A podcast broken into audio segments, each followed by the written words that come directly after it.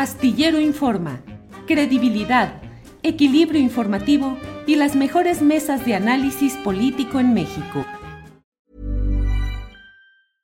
Selling a little or a lot? Shopify helps you do your thing however you cha-ching. Shopify is the global commerce platform that helps you sell at every stage of your business. From the launch your online shop stage to the first real life store stage, all the way to the did we just hit a million orders stage. Shopify is there to help you grow. Shopify helps you turn browsers into buyers with the internet's best converting checkout. 36% better on average compared to other leading commerce platforms because businesses that grow grow with Shopify. Get a $1 per month trial period at shopify.com/work. shopify.com/work. Hey, it's Ryan Reynolds and I'm here with Keith, co-star of my upcoming film If, only in theaters May 17th. Do you want to tell people the big news? All right, I'll do it. Sign up now and you'll get unlimited for $15 a month in six months of Paramount Plus Essential Plan on us. Mintmobile.com slash switch. Upfront payment of $45 equivalent to $15 per month. Unlimited over 40 gigabytes per month. Face lower speeds. Videos at 480p. Active Mint customers by 531.24 get six months of Paramount Plus Essential Plan. Auto renews after six months. Offer ends May 31st, 2024. Separate Paramount Plus registration required. Terms and conditions apply if rated PG.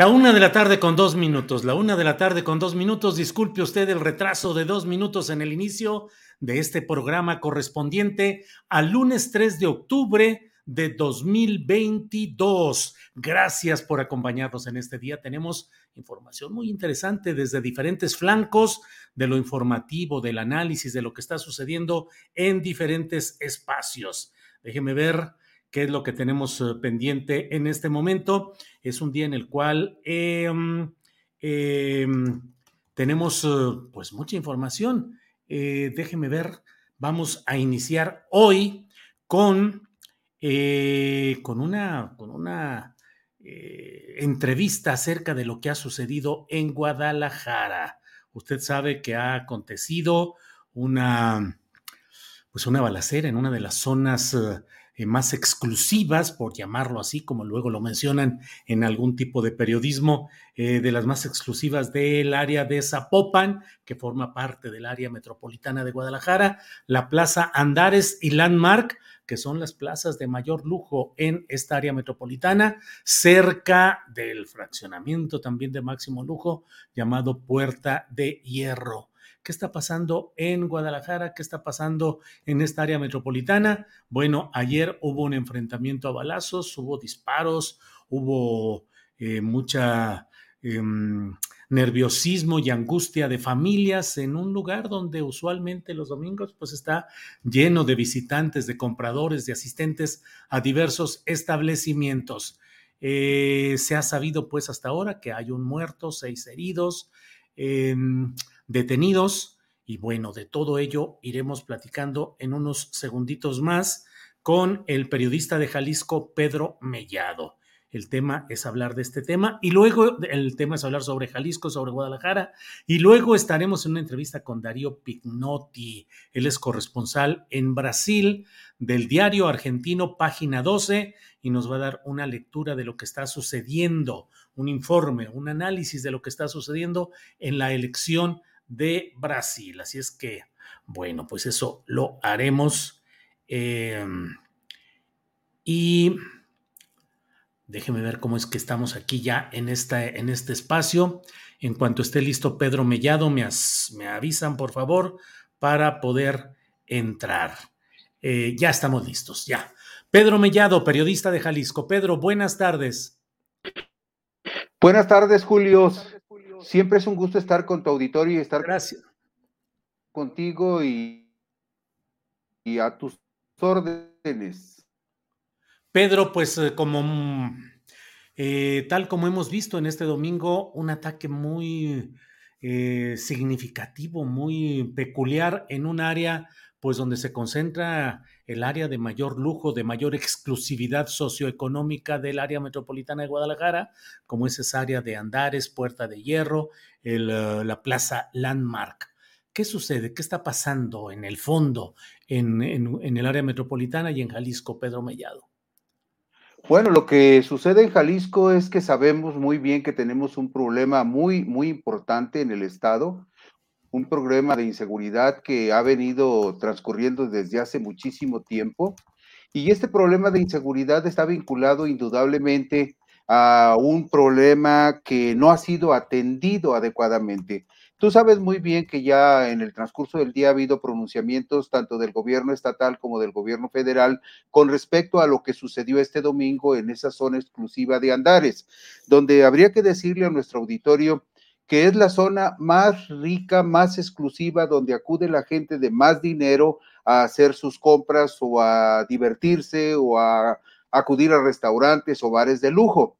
Es decir, es una zona donde va gente de altísima capacidad de compra y habrá que decirlo sin menoscabo de las personas honradas y trabajadoras que tienen los recursos para ir a esa zona, que es una zona también donde indudablemente se interactúa gente de la sociedad común y normal de Jalisco, con gente con antecedentes y con orígenes muy, no muy claros y en muchos casos vinculados con el crimen organizado.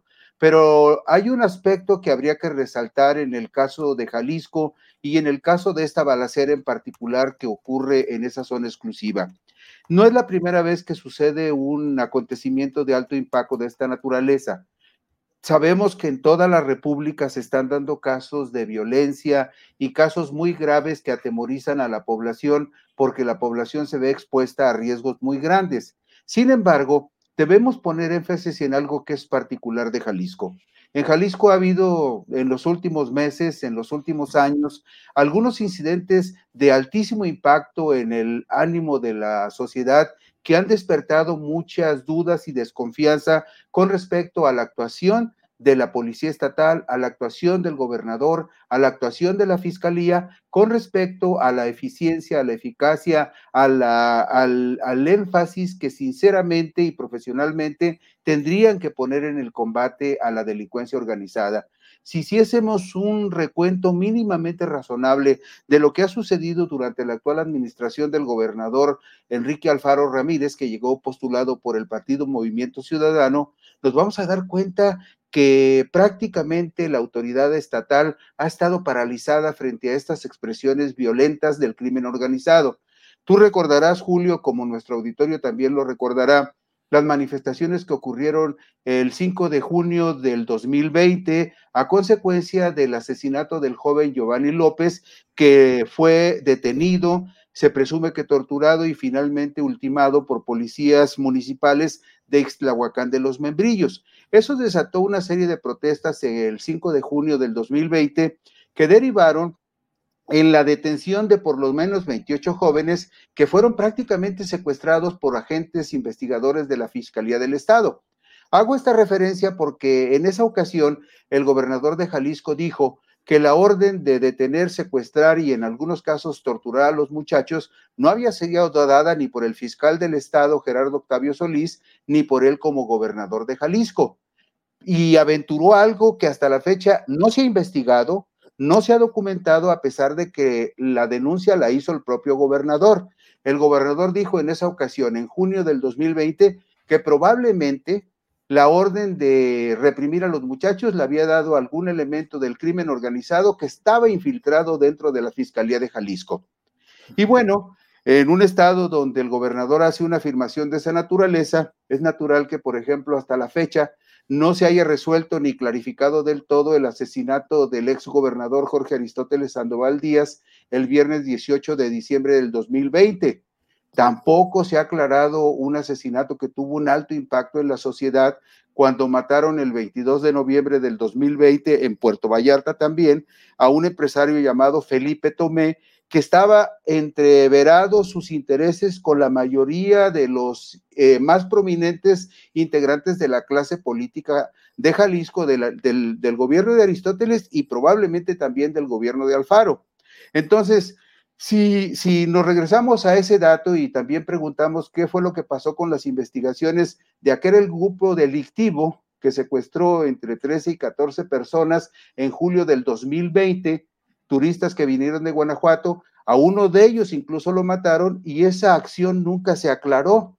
Y si seguimos eh, haciendo cuentas, por ejemplo, no sabemos qué expresión delictiva fue la que realizó la balacera del lunes 8 de febrero del 2021 en esa misma zona de Andares de Zapopan, donde presumiblemente trataron de secuestrar o secuestraron a un empresario en un restaurante que se llama Los Otates y hasta la fecha nunca ni la fiscalía ni el gobernador han explicado quién fue y si fue secuestrado un empresario y por qué razones. Hago este recuento muy somero, que no es lo único que podríamos este, recapitular, sino nada más para poner algunos ejemplos de que un problema esencial en Jalisco y también, por supuesto, en, en la mayor parte del país es la ineficiencia de las fiscalías estatales, la falta de determinación y de valor de los gobernadores para enfrentar y combatir al crimen organizado y la impunidad que propicia que sigan ocurriendo este tipo de hechos tan graves que atemorizan y atentan contra la seguridad de la gente. Sí, Pedro, eh, dentro de todo ese esquema, pareciera que a veces se da también con mucha fuerza esa especie de eh, pugna en la cual se dice, bueno, pues esto es un asunto federal, es un asunto del gobierno federal, otros es un asunto del gobierno estatal, en una pugna a veces entre eh, membretes partidistas o entre ámbitos de gobierno. ¿Cómo ves este punto, Pedro? Mira, Julio Astillero, sabemos que los esfuerzos del gobierno federal, a pesar del notable incremento de elementos de la Guardia Nacional, no ha sido suficiente eh, para, digamos, eh, hacer retroceder a la delincuencia y el crimen organizado. Pero también sabemos todos, si hiciéramos una mínima exploración en el país, que hay muchas, muchas corporaciones policíacas estatales que están infiltradas o coludidas con el crimen organizado. Yo te diría que, por ejemplo, en el caso de Jalisco, en el caso de Jalisco hay datos verdaderamente muy preocupantes y te voy a dar nada más uno. En los últimos tres años, dice esta información, es una información que se publicó el 19 de abril del 2021 en el periódico El Occidental de Guadalajara, la publicó Víctor Manuel Chávez Ogazón. Fíjate lo terrible de esta información. En los últimos tres años, más de 120 policías de 14 municipios de Jalisco han sido involucrados en desapariciones forzadas, siempre argumentando que trabajaron para grupos de la delincuencia organizada. Y tú sabes que en Jalisco es el, Jalisco que el estado que desafortunadamente aparece como número uno por más desaparecidos en todo el país, con más de 15 mil desaparecidos. Lo que quiero ilustrar con esto es lo siguiente.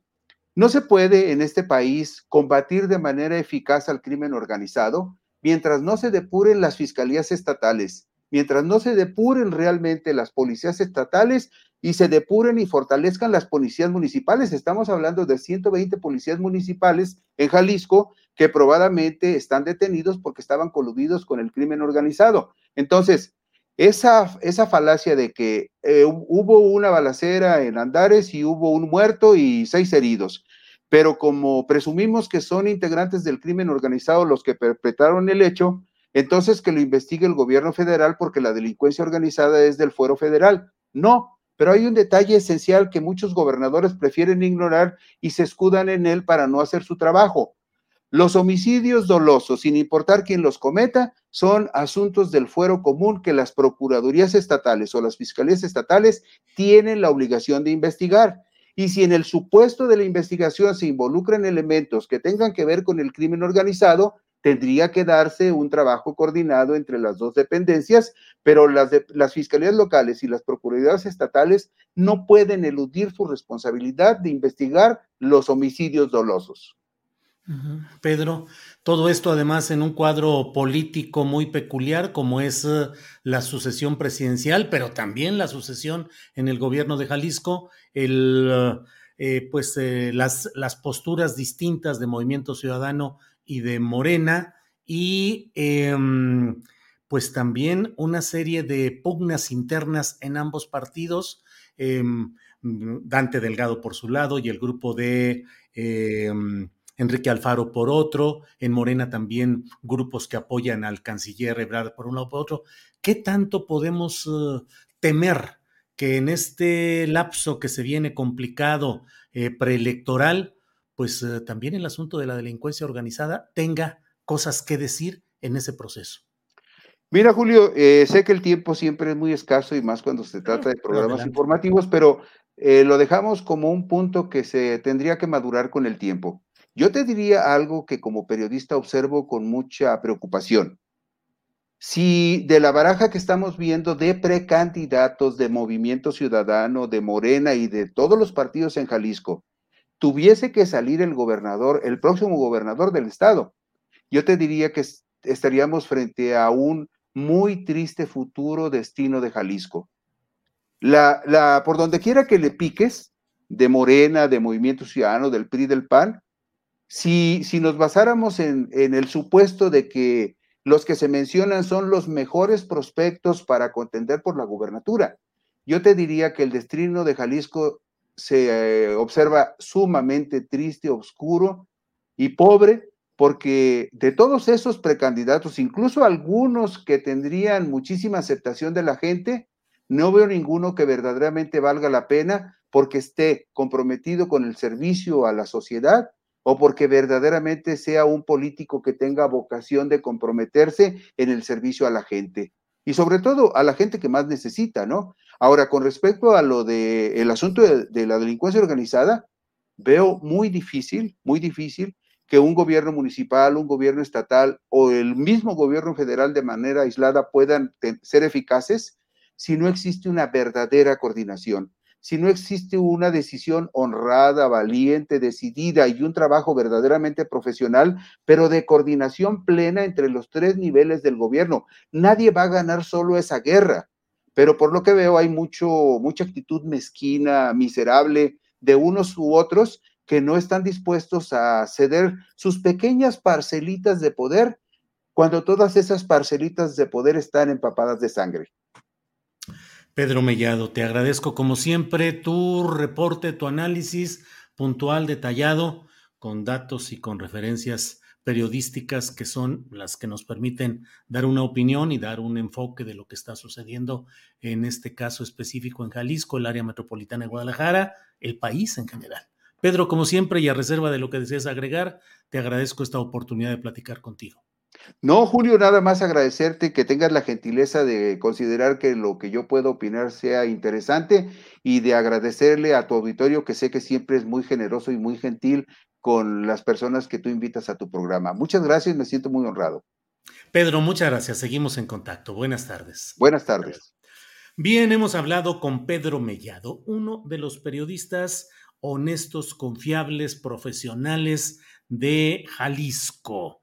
Em, pues qué cosa lo que nos dice acerca de lo que está sucediendo en este terreno donde efectivamente em, el futuro de Jalisco estaría grave si es que cualquiera de los personajes que asoman en las barajas partidistas de Morena, de Movimiento Ciudadano, de todos los partidos, fuese quien se encargara del próximo gobierno. ¿Qué sucede en nuestro país entero con este predominio, influencia, condicionamiento de los grupos delincuenciales sobre los procesos políticos y condicionando en muchos casos a quienes recibieron financiamiento, a quienes recibieron apoyo, porque ahora ya el crimen organizado no solamente financia eh, campañas, eh, apoya eh, ciertas elecciones con recursos materiales, sino que además ya también eh, asume decisiones políticas de inhibir ciertas candidaturas que le son adversas y de apoyar eh, armadamente, fogosamente a ciertas candidaturas que son aquellas con las que están comprometidos. Bueno, eh, de elecciones hay mucho que platicar. Mire, por ejemplo, eh, no solo estuvieron las elecciones de Brasil, en las cuales, como usted sabe, ganó en números, en aritmética inmediata en esta primera emisión, eh, Lula da Silva, el candidato de izquierda o de centro izquierda de Brasil, pero no obtuvo el volumen de votos suficiente para rebasar la barrera del 51% de la votación total, lo cual le permitiría no ir a una segunda vuelta. Dado que no alcanzó ese nivel, habrá una segunda vuelta frente al ultraderechista Jair Bolsonaro. Eh, ¿Qué es lo que viene? Bueno, todo parece que se definirá en cuanto a las alianzas que puedan hacer o Bolsonaro o Lula respecto a eh, sus alianzas con los partidos menores que tuvieron votaciones pequeñas, 4%, 6%, pero que pueden ahora hacer la diferencia en una segunda vuelta. Pero mire, porque eso es algo que debemos tomar muy en cuenta. El otro hecho es que en realidad la derecha y la ultraderecha en Brasil avanzaron en el control de las cámaras de senadores y de diputados. Es decir, si llegara a ganar Lula da Silva la presidencia de Brasil, será muy importante en este nuevo periodo, en un segundo periodo, claro que será muy importante, pero tendrá el condicionamiento, tendrá el freno de mano que le van a poder poner eh, las fuerzas de derecha y de ultraderecha que llegaron al control de la, del Congreso, del Congreso de Brasil.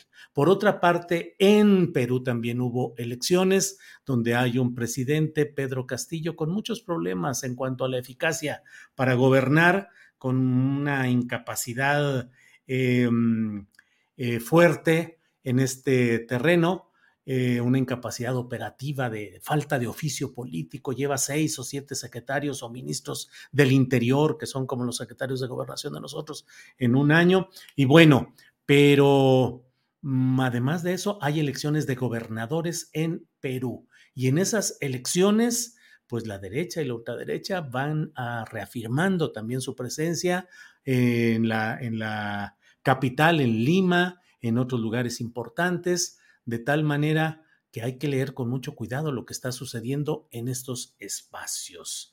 Em, bueno, eh, déjeme ver, en unos segundos vamos a entrar pues eh, con Darío Pignotti. Él es corresponsal en Brasil del diario Página 12. Recomiendo ampliamente, siempre lo hago, la lectura del diario Página 12 en su portal, Página 12 con número, eh, donde ustedes pueden ver la información más confiable respecto a lo que está sucediendo en Argentina.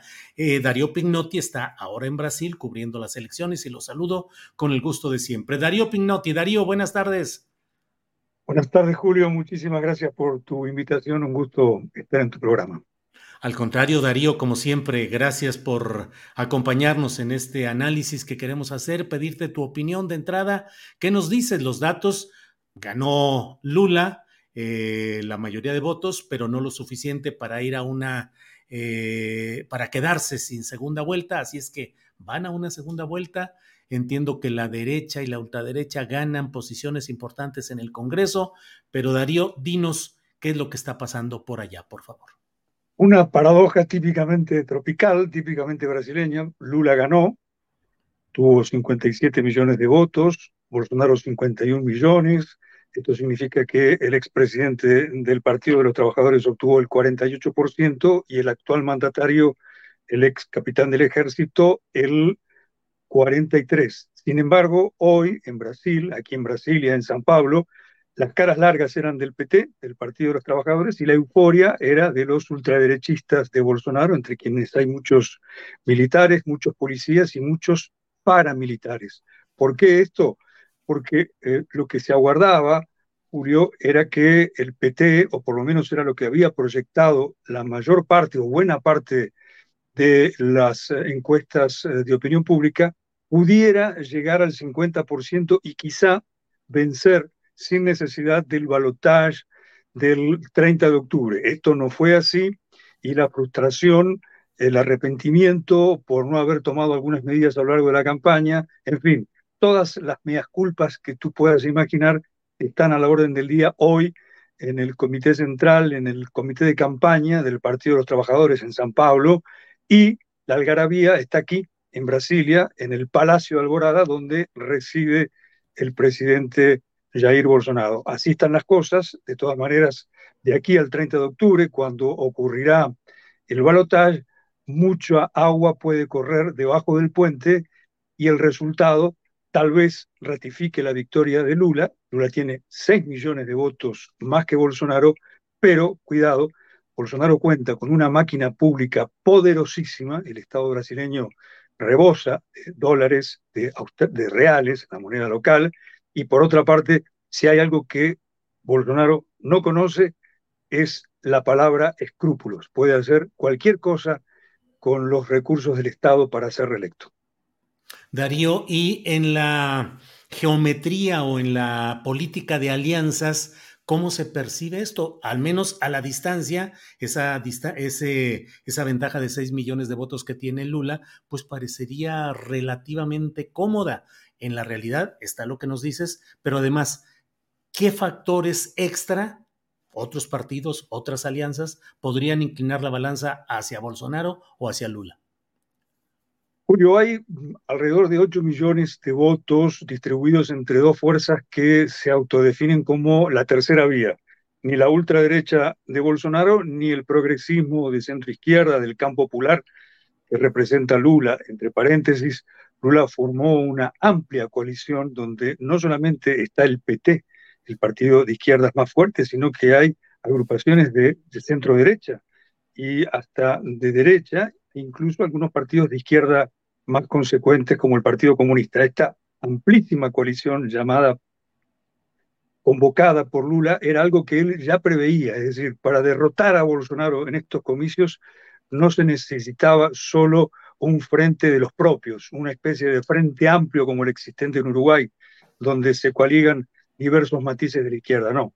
Aquí había que formar algo más amplio, pero ni siquiera así esto fue suficiente para derrotar a Bolsonaro. El eje planteado por Lula en esta coalición era el de que en estos comicios no hay un enfrentamiento entre izquierda y derecha, hay un enfrentamiento entre civilización y barbarie o entre autoritarismo, el autoritarismo de un presidente que reivindica la dictadura militar, de un presidente que reivindica al ex general Augusto Pinochet, el dictador chileno, y la reconquista de la democracia. Pues bien, esa coalición no fue suficiente y ahora Lula parte hacia la conquista o hacia la seducción o la persuasión de fuerzas de derecha en su momento, que en la primera vuelta estuvieron en la tercera vía, principalmente el movimiento democrático brasileño de la candidata Simone Tebet, que obtuvo el 4% de los votos, para ver si logra sumarla a, esta, a este convoy democrático, a este convoy en el que no solamente el Partido de los Trabajadores, sino Brasil y probablemente las fuerzas progresistas de América del Sur están librando una batalla, una pulseada muy dura, muy dura, Julio, frente al autoritarismo de Bolsonaro. Dos datos para representar quién es él. De las muy pocas personalidades en el mundo que le auguraron éxito a Bolsonaro, una fue precisamente el ex mandatario norteamericano Donald Trump. Darío, en alguna parte de, de la opinión que amablemente nos estás dando. Eh, dijiste que en el ámbito de Lula, de su equipo, tal vez estén ahorita eh, arrepintiéndose o lamentando no haber tomado ciertas medidas.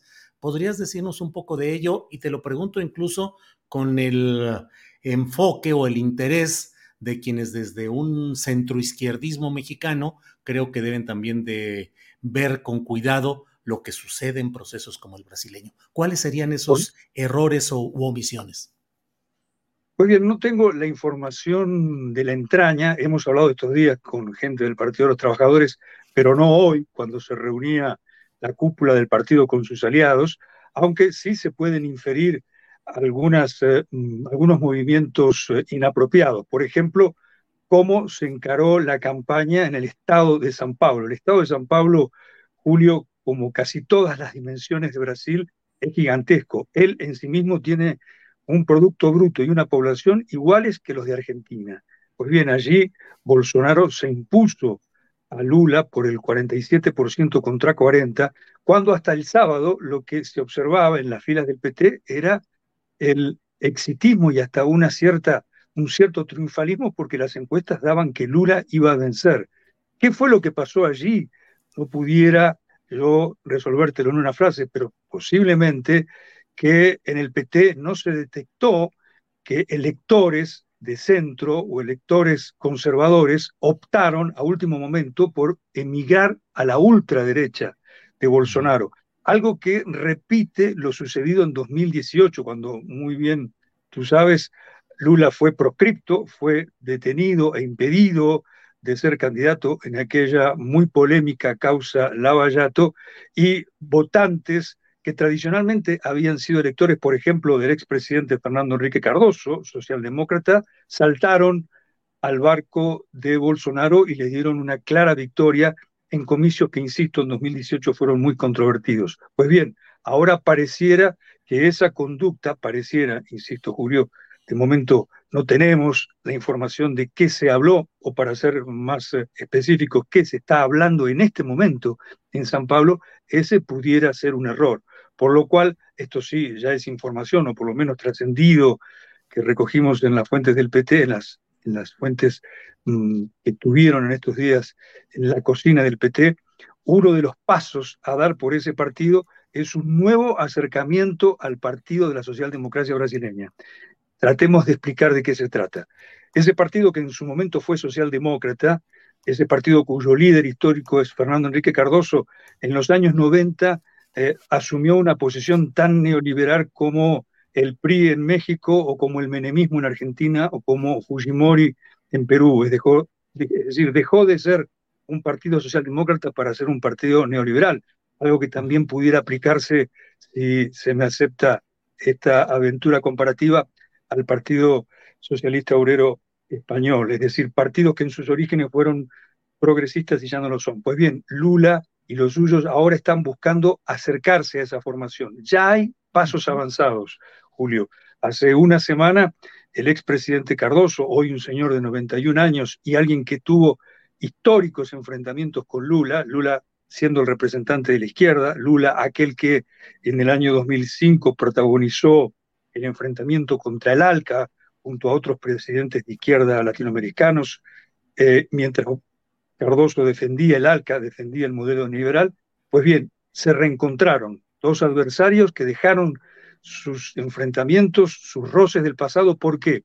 Porque también el ya nonagenario Cardoso considera que el peligro de que Brasil avance hacia un régimen autoritario con una reelección de Bolsonaro es muy alto.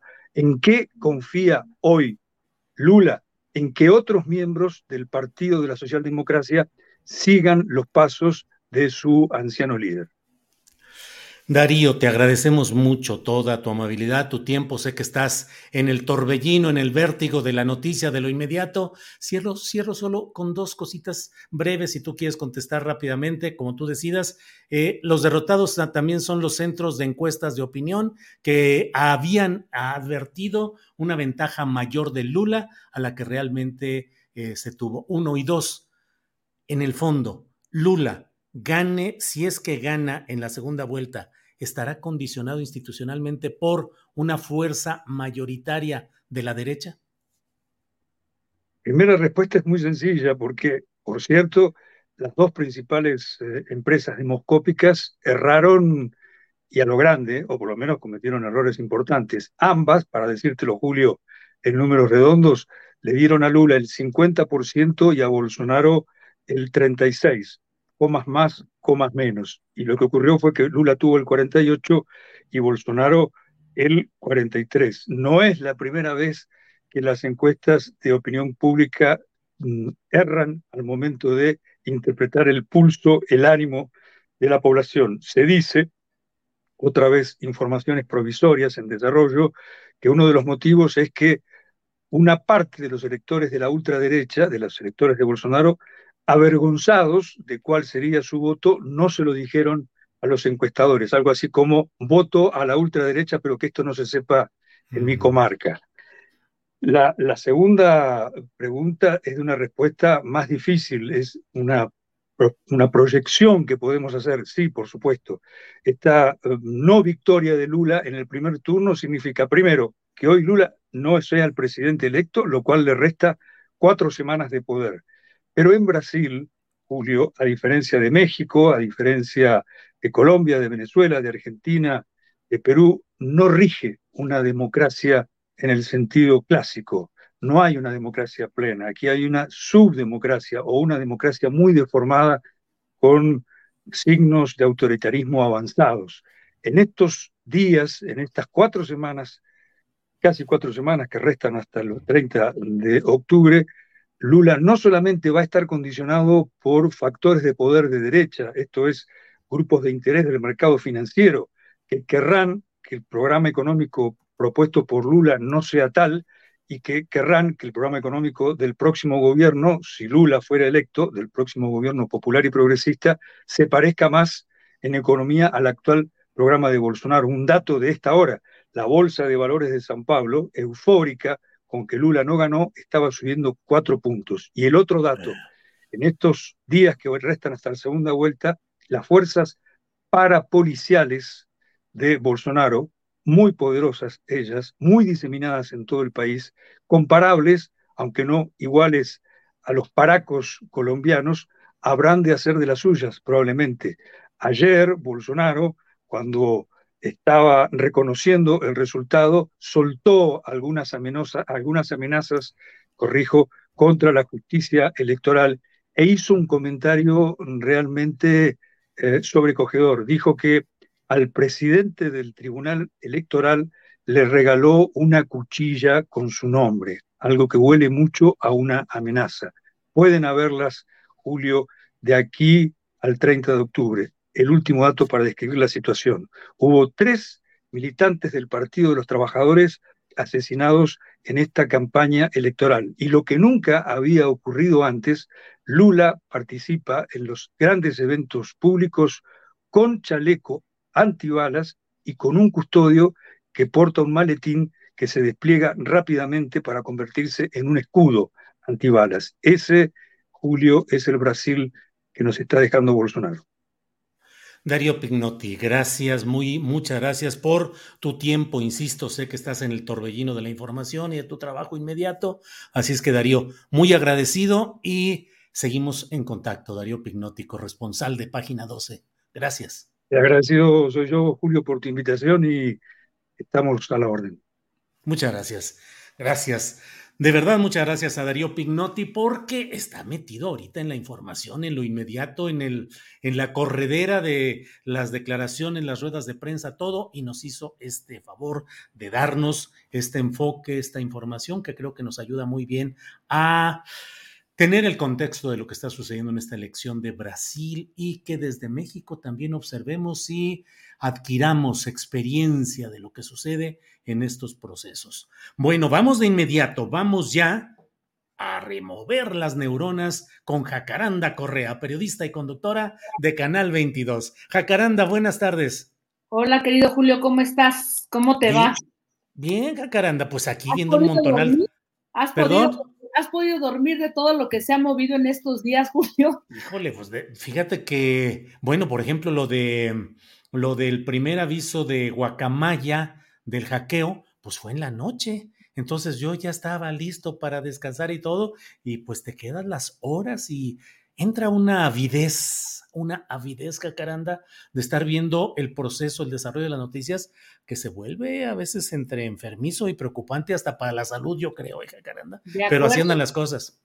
De acuerdo, fíjate que yo también estaba pensando en eso, Julio, porque no hay día que una nota no mate a la del día anterior, o sea, entonces, sí, a veces, o justamente hoy pensaba y digo, creo que valdría la pena echar un pasito atrás y reflexionar con calma porque la, información tan vertiginosa a veces nos impide como, eh, no diría yo mesura, sino un, un, tempo, ¿no? Algo que nos permita ir con, con más calma porque eh, es tanto lo que, lo que va ocurriendo cada día que de pronto pues podríamos errar, ¿no? A lo mejor en nuestras valoraciones, en la observación que tenemos como periodistas. Y bueno, justo en eso estaba pensando, pero yo tampoco me pude escapar a esa, esa curiosidad de, indagar un poco sobre estos em, hackers de Guacamaya, ¿no?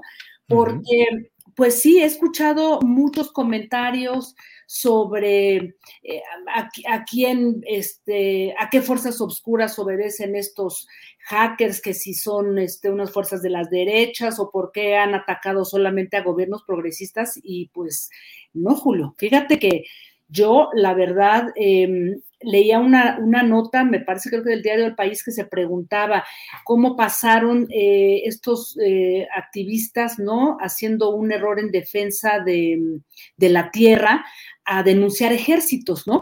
Eh, como en los casos de Chile y de México, ¿no? Que fueron, que son casi recientes. Y la verdad es que en el fondo, ya si, si lo analizas bien, o sea, todo este vínculo ambientalista con la denuncia de lo que ellos llaman los, las fuerzas represivas, pues apuntan un poco, a, digamos que a lo mismo, eh, en contra de la represión y el negocio a través de las fuerzas del orden, lo que, eh, o sea, como, como la, este, las nombran estos eh, hackers, ¿no? contra las políticas extractivistas, los negocios transnacionales que despojan a comunidades enteras de sus territorios. Eso es lo que dicen. Y fíjate que es interesante porque este grupo apenas tomó presencia este año, ¿no? Y, quiero decirlo porque creo que es importante, Julio, tomar distancia con, con lo que se ha venido diciendo que pertenecen a las derechas y que además le filtraron la información a Loret de Modla y a su polémico medio Latinus, y no fue así, Julio, ¿no? O sea, creo que aquí sí hay que subrayar y entender eh, de qué se tratan estos, eh, digamos que estos intentos eh, pues bien logrados de hackear este, informaciones de seguridad nacional. Bueno, te decía que toman presencia este año cuando denunciaron algunas irregularidades en marzo en Guatemala de una minera llamada Fénix, ¿no? que estaba con, este, contaminando una parte del territorio guatemalteco, se acusaba a su presidente de vínculos incluso con oligarcas rusos, ¿no? Y entonces ahí eh, este colectivo de hackers este, infiltró, se infiltró en, este, en todas las comunicaciones de la minera Fénix y a partir de ahí vino todo un escándalo porque fue publicado por este consorcio de medios de Forbidden Stories que justamente este, denunciaron todo lo que estaba ocurriendo ahí apoyados con fuerzas militares, ¿no? O sea, es decir, este, este tema de las mineras, pues ahí, ahí este, estaba vinculada con el tema de los ejércitos. Y me parecía interesante, la verdad, este, este manifiesto que compartieron en su página enlaceactivista.org, que es ahí donde se suben muchísimos, o sea, hay muchísima información a la que pues casi cualquier periodista podría tener acceso, pero es un, pues es un mundo de, de, información. Y lo más interesante de este manifiesto que compartieron ahí el fin de semana, Julio, es que tú lo lees y podría ser, digamos que la declaración de principios de cualquier movimiento social que se asuma como ellos, anticolonialista, feminista, ¿no? Utilizan palabras como la digna rabia, eh, eh, la palabra resistencias, la liberación de los pueblos y de la madre tierra de las fuerzas represivas, es decir, de ejércitos y policías que están totalmente al mando de empresas extractivistas. Y por ahí en una parte de su de su manifiesto denuncian, y entre comillas, abro comillas, cinco siglos de genocidio, terricidio, saqueo y violaciones al territorio de Abya Yala, como denominan América. Y sus hackeos se basan en reclamos contra intervenciones militares y grandes empresas, Julio, mineras y petroleras, que dicen ellos perpetúan el dominio a través del extractivismo del norte global. Debo decir que esto que están diciendo del genocidio, terricidio y saqueo contra el Avia Yala, este concepto, Avia Yala, que significa América, es un concepto eh, utilizado, que significa, un, concepto que proviene de, pueblos eh, indígenas, eh, que significa tierra madura, tierra viva o tierra en florecimiento.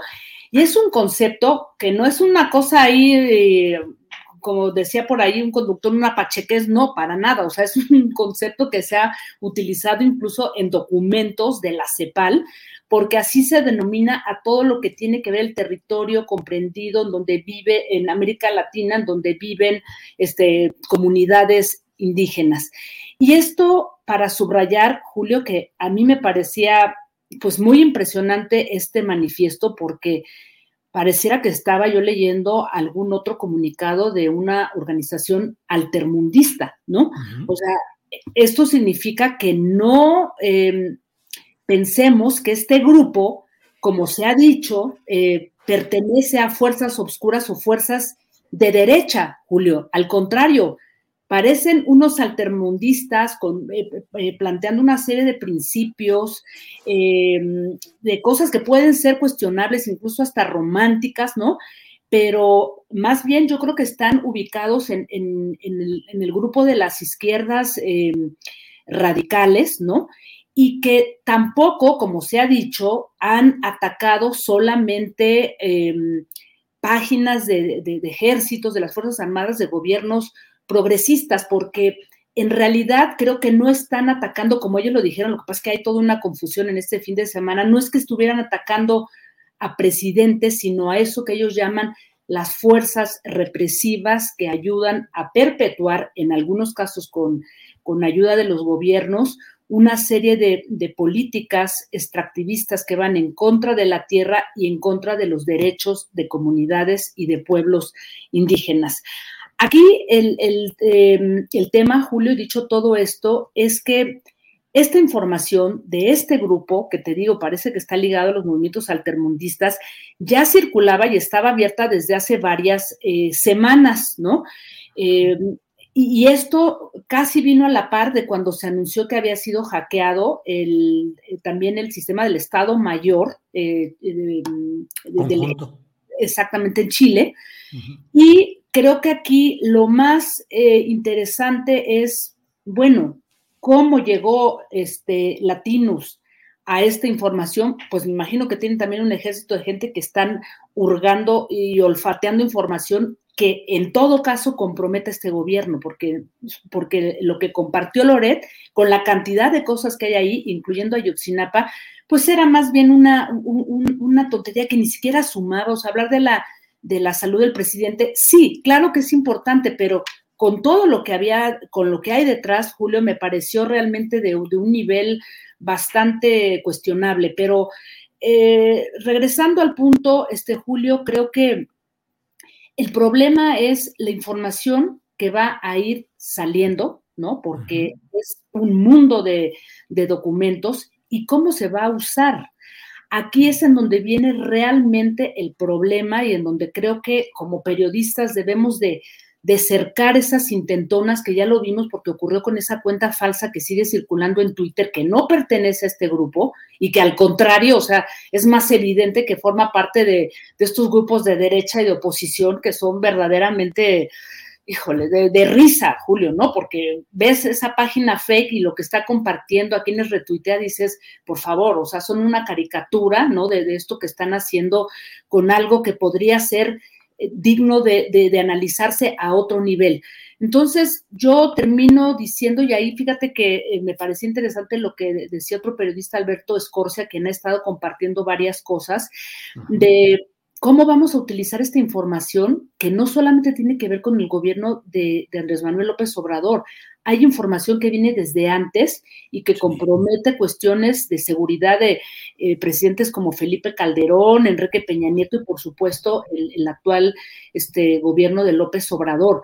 ¿Quién va a poner eh, ciertos diques éticos o cómo se va a manejar, bajo qué premisas, eh, bajo desde dónde vamos a tomar la idea del, bien público para compartir cierta información que no ponga en riesgo pues la seguridad de todo un país, Julio. No solamente es así, vamos a darle un golpe a las Fuerzas Armadas, sino lo que pasa, ¿no? Con todo lo que puede haber debajo. Así es que, pues, eh, compartir estas reflexiones, Julio, creo que sí es importante señalar eh, quiénes son ellos, hay que seguirles la pista y hay que leerlos a fondo para no irnos con esta idea también de que pertenecen a grupos de derecha o grupos conservadores, porque pues basta leer su, manifiesto, basta, este, ver cómo, cómo se mueven y qué es lo que están planteando, que a mí personalmente, más allá de lo que vayamos viendo, pues me parece que es un, es un planteamiento eh, realmente importante en estos tiempos y que sí tiene que ver con toda una maquinaria que se ha emprendido, ¿no? A partir de cómo se saquean, cómo se expolian y cómo se roban eh, territorios em, a, través de, pues, de, de, políticas y de intentonas extractivistas, Julio. Sí, Jacaranda, es muy importante lo que planteas. Fíjate, nada más para dar un ejemplo de algo parecido a lo que hoy estamos viviendo, de esta indefinición, que no logramos entender cuál es el carácter determinante de Guacamaya, a pesar de que esté su manifiesto, que efectivamente tiene todas las características que tú mencionas, pero cuando irrumpió el Ejército Zapatista de Liberación Nacional en, en nuestro México, hubo quienes eh, eh, no lograron, no logramos, no sé, no lograron ubicar con precisión cuál era el perfil y el sentido de aquella lucha. Y en el primer momento hubo quienes, incluso desde publicaciones o desde posturas de izquierda, pensaron que eran provocadores o manejados por el gobierno en turno y que era simplemente una farsa, cuando luego pues ha sido todo el proyecto que hemos conocido el zapatismo hasta ahora. Así es que hay que ir con cuidado en estas caracterizaciones, Jacaranda. Así es, Julio, porque creo que pues es muy importante entender, leerlos, ver el tipo de conceptos y de, aproximaciones, ¿no? Conceptuales que están usando ahí, porque eh, creo que es interesante eso que tú em, eh, compartes sobre el ejército zapatista, porque ciertamente en esos tiempos pues, era tal la información que circulaba y, nuestras confusiones que no lográbamos entender qué estaba ocurriendo, ¿no? Pero bueno, pues yo creo que aquí hay que darle seguimiento, este, Julio, y me parece que eh, lo que de alguna manera pone en evidencia y que para no perdernos en todo esto, porque además vienen ahí ya documentos con el caso Ayotzinapa bastante interesantes, pero creo que lo que pone en evidencia, y eso sí es algo que me deja a mí pensando, es esta este divorcio de, postulados, de, proyectos que se plantean desde gobiernos progresistas como el de Andrés Manuel López Obrador y el cederle tal grado, digamos que de tan abierto un, apoyo, ¿no? Una confianza pública casi ciega a las Fuerzas Armadas, ¿no? Entonces, creo que aquí viene la discusión, Julio, este, lo que se está compartiendo, lo que se está diciendo y cómo estas fuerzas castrenses están pues involucradas con violaciones a derechos humanos. Hoy salió un reportaje justamente en donde vimos que también siguen espiando, entonces creo que no nos perdamos de ahí, Julio, y pues hay que seguir jalando pues hebra para ver hasta dónde llegamos. Jacaranda, como siempre, muchas gracias. Yo voy a dar un poquito más adelante algunas imágenes y algunos testimonios de este hackeo de Guacamaya acerca del seguimiento que se ha dado a líderes sociales, particularmente al movimiento zapatista, la información detallada que han estado dando acerca eh, en, la, en la Secretaría de la Defensa Nacional, que han tenido desde el 2014 del caso de Ayotzinapa, el seguimiento a todas sus actividades, con pues que serán orejas, infiltrados, informantes de cada una de las actividades, fotografías, eh, valoraciones políticas de la Secretaría de la Defensa Nacional. Ya lo platicaremos, Cacaranda. Por lo pronto, muchas gracias, Cacaranda, por esta oportunidad. A ti, querido Julio, nos vemos, este, un abrazo y pues seguimos aquí atentas. Muy bien. Gracias, Jacaranda. Seguimos adelante en esta sección que nos ayuda a remover las neuronas. Y bueno, vamos de inmediato con nuestra compañera Claudia Villegas, Claudia Villegas, periodista y directora de la revista Fortuna, con su comentario económico de los lunes. Claudia, buenas tardes. Hola, Julio, ¿cómo estás? Qué gusto saludarlos y saludarlas. Claudia, anda movidísimo el tema político, partidista, los hackeos, la guacamaya, el grupo guacamaya, de todo. Y en lo económico, ¿cómo andamos? Porque luego andamos acá tan movidos en el asunto eh, político, electoral, partidista, ideológico, bla, bla, bla, que lo otro, ¿cómo vamos, Claudia? Pues estamos igual de movidos, Julio. Yo estaba haciéndoles aquí una lista de las cosas importantes Hoy es el plazo de los 75 días, Julio, para que las consultas eh, del TEMEC, las que solicitó la embajadora de la, de la Oficina de Comercio de Estados Unidos, bueno, pues se cumplan. Entonces, hoy, 3 de octubre, tendrán que informarnos qué sucedió. Si la secretaria Tatiana Cloutier logró convencer de que no estamos violando el TEMEC y que solo estamos defendiendo nuestra soberanía y se convierte en un panel de controversias eh, Julio, como el del jitomate, el del atún, el del acero, en donde a México le fue bien. Bueno, pues hoy es ese plazo.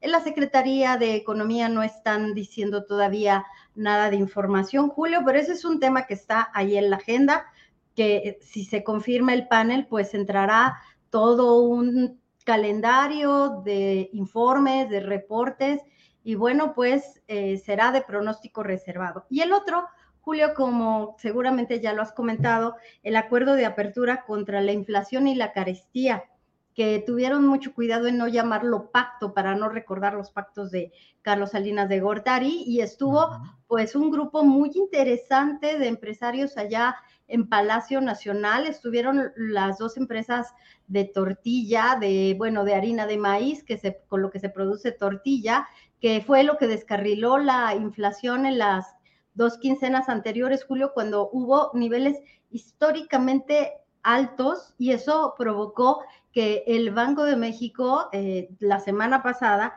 incrementara la tasa de inflación en niveles también históricos. Julio, vimos un incremento de 75 puntos base y bueno, pues tasas en niveles de 9, 9.25% Julio. Y bueno, pues tú sabes también el tema de la libra esterlina, que a muchos les gusta decir que México se debería de ver en ese espejo porque lo que está pasando hoy con eh, Reino Unido y todo el problema que tiene de endeudamiento le podría pasar a México, pues no, no le va a pasar a México porque el peso sigue fuerte.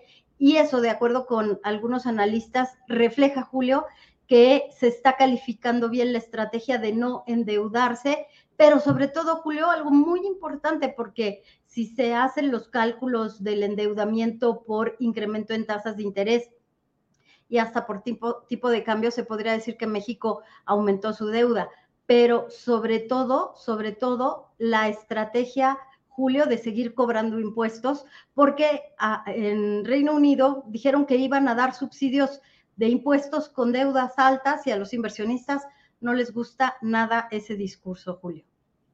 Claudia, eh, ya nos diste el dato de esta reunión que no quisieron llamarle pacto y que busca contener algunos aspectos de la inflación. Eh, pues a todos nos preocupa mucho porque Ayer acá en Guadalajara una leche sello rojo pasó de 32 a 36 pesos eh, la presentación que están ofreciendo. Le pregunté, ¿y por qué subió eso? Dijo, pues quién sabe. Dice, pero desde el martes nos dijeron que tenía que subir y subió. Y como eso avanza y avanza. Podemos esperar sensatamente que pueda haber una contención de ese proceso inflacionario con estas medidas. Ya nos adelantaste algo, pero si nos abundas un poquito, Claudia.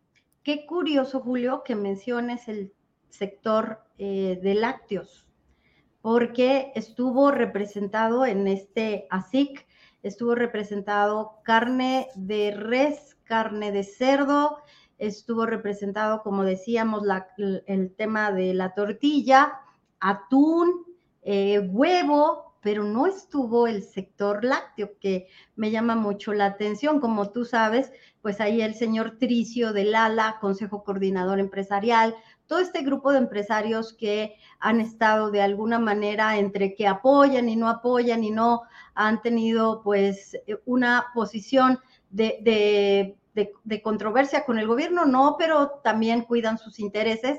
En el mundo, Julio, se está generando algo que ya qué bueno que lo mencionas. Antonio, Antonio Guterres, el secretario general de la ONU, llamó la atención sobre cómo es de falta de ética, inhumano, que en este momento las grandes corporaciones estén teniendo ganancias históricas en medio de la inflación y lo llaman greedflation, que es inflación de la codicia porque cuando hay control sobre algunos mercados, difícilmente las empresas, Julio, deciden bajar sus precios porque no tienen incentivos para hacerlo. Si tú controlas el mercado, si lo controlas con territorios o lo controlas con producción, ¿por qué lo vas a bajar?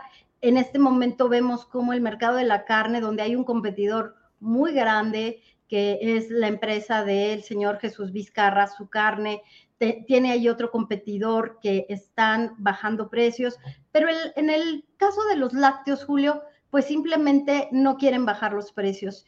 Curioso que lo menciones también porque precisamente las empresas de lácteos a nivel mundial son las que no están bajando precios, incluso los están aumentando. Te puedo mencionar caso de, Procter Gamble, de, de varias empresas que no quieren bajar precios y ya se está observando que además del problema de Rusia y Ucrania, Julio, tenemos este problema de concentración de mercados, que aquí en México ya lo hemos comentado aquí en tu espacio con el auditorio de astillero, lo que en México nos perjudica es este tema de los oligopolios y ya se vio con el tema de la harina de maíz. Hoy están en Palacio Nacional firmando un acuerdo para no subir los precios, porque, como te digo, el precio de la harina descarriló la inflación, porque es un precio que contamina otros mercados, porque todos necesitamos comer y se descarriló, ¿te acuerdas? El índice que marca el, precio de loncherías, restaurancitos, porque necesitamos comer, Julio. Así es, Claudia.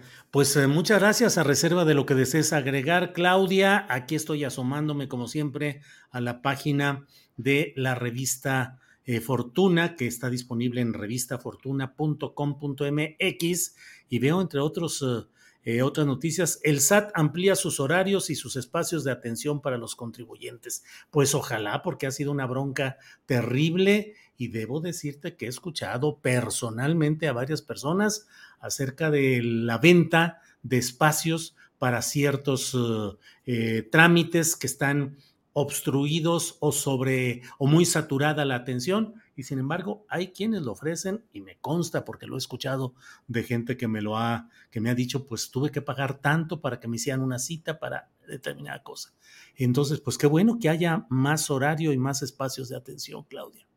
Seguramente nos está escuchando la gente del SAT de Raquel Buenrostro Julio, porque esto no se debe hacer. Yo les recomiendo que busquen espacios en horas de comida. Yo sé que es muy difícil, pero ahí hay espacios. Les recomiendo también que busquen citas en horarios y en oficinas que no sean las que tienen más cerca, sino que vayan a las oficinas centrales. Yo así he podido resolver mis trámites, pero tienes razón, Julio. Y nada más quisiera como cerrar el comentario con una reflexión.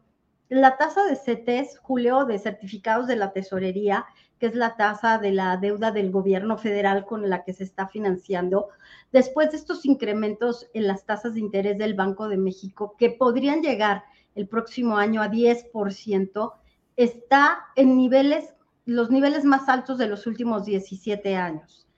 Eh, que quisiera cerrar diciendo, si tienen un poquito de dinero, si pueden ahorrar un poco, no duden en meterlo en CETES porque eso les ayudará un poco a compensar lo que estamos viviendo, Julio. Y pues agradecerte nada más el espacio, como siempre, aquí en Astillero. Pues eh, Claudia, igualmente, gracias y nos vemos el próximo lunes. Por lo pronto, muchas gracias y nos vemos pronto. Gracias, Claudia. Gracias, feliz inicio de semana. Gracias, hasta luego. Bueno, bueno, bueno, déjeme agradecer esta aportación que siempre nos llena de gusto, que mucho agradecemos, una de las aportaciones que nos llega para seguir adelante con todo este proyecto de Astillero Informa y de las videocharlas astilladas. A Saed Bonilla, muchas gracias por su apoyo económico, siempre estamos muy agradecidos y nos alienta esta eh, contribución que usted hace. Gracias a Saed Bonilla. Bueno, vamos a un pequeño promocional de la tienda astillada y regresamos para dar información con Alex Reyes de lo que viene, con Alex Fernanda, de lo que sucedió ayer en la marcha del 2 de octubre. Por favor.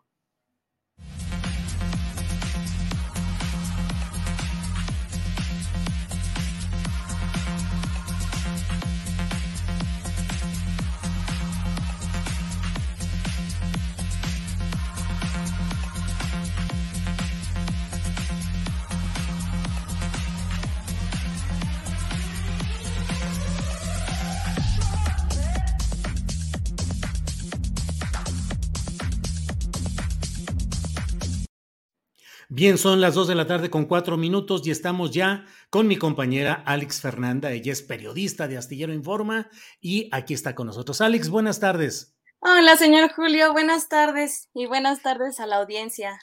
Gracias, Alex. Alex, estuviste ayer en la marcha del 2 de octubre. Platícanos qué viste y en su momento pide que pongan el video que elaboraste sobre este tema. Por favor, Alex, ¿qué viste ayer? ¿Cómo estuvo? ¿Qué nos reportas? Pues ayer yo siento que empezaron las cositas, bueno, cuando continuó siguieron las cositas un poco tensas, pero bueno, a 54 años de lo ocurrido en Tlatelolco, pues activistas, contingentes y los sobrevivientes se dieron cita en la Plaza de las Tres Culturas para de ahí partir hacia el Zócalo. Mm, pues al principio em, yo no veía como, sí había gente, pero conforme fue avanzando la marcha, eh, fue, se fue aumentando y aumentando y aumentando. Eh, Martí Batre en su cuenta de Twitter informó que asistieron 4.000 manifestantes.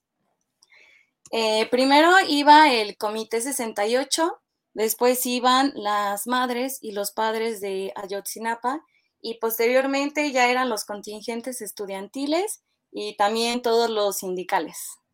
Así empezó. Y Em, ¿Qué te llamó la atención de las consignas, pancartas, de lo que expresaban? ¿Qué fue lo más eh, relevante que viste, Alex? Pues a mí me causó mucho ruido que vi mucho enojo hacia el gobierno, hacia el presidente y hacia Claudia Sheinbaum. Había, ah, de hecho, mí aquí estamos viendo cómo ponen asesinos, la jefa de gobierno, los policías y le ponen una manita en como de sangre en la cara. Vi demasiado, de hecho yo en los años anteriores también estuve revisando el material que hicimos el año pasado. Yo no había visto que las personas se fueran como contra el presidente o que pusieran cosas como contra el presidente, era más bien contra los otros gobiernos. Pero esta vez yo vi muchas personas enojadas con, con AMLO. De hecho, hubo, hubo en una pared, escribieron AMLO igual a Calderón, no a la militarización. O sea, de hecho, el ánimo de esta manifestación, ah, ahí está, eh, de esta manifestación yo la vi como en contra del, de la, bueno, pues del presidente, pero por el tema de la militarización. O sea, realmente por ese tema.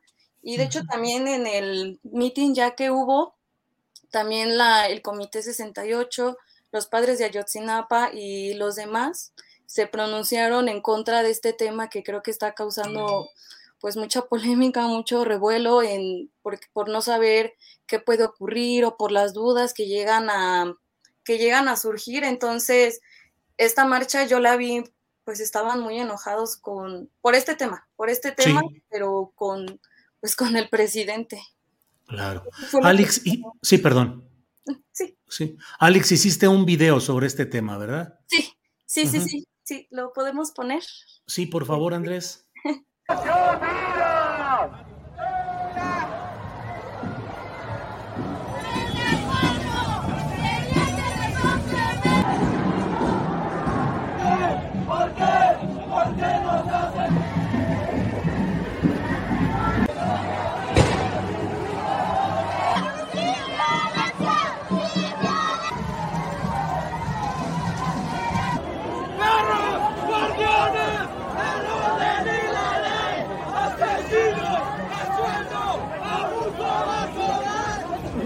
están operando mal.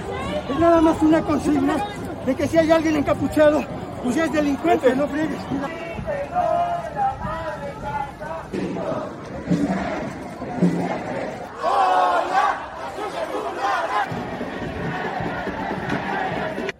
No a la militarización, no olvidamos, no perdonamos y de ninguna manera nos reconciliamos. Ni perdón ni olvido. Octubre! Pues así estuvo esta marcha con mucho movimiento, con muchas, con mucha participación.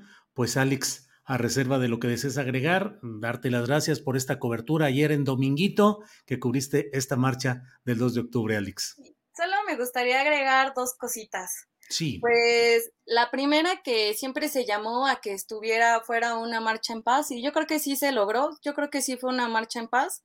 Lo único que fue es que hubo un pequeño altercado entre los policías y una persona, la encerraron y pues eso sí sacó como el enojo de las personas, las manifestantes, porque pues la policía de por sí no estaba como bien vista que estuviera ahí, pues cuando encerraron a la persona pues todavía se enojaron un poco más Em, quitando eso, creo que sí fue muy pacífica.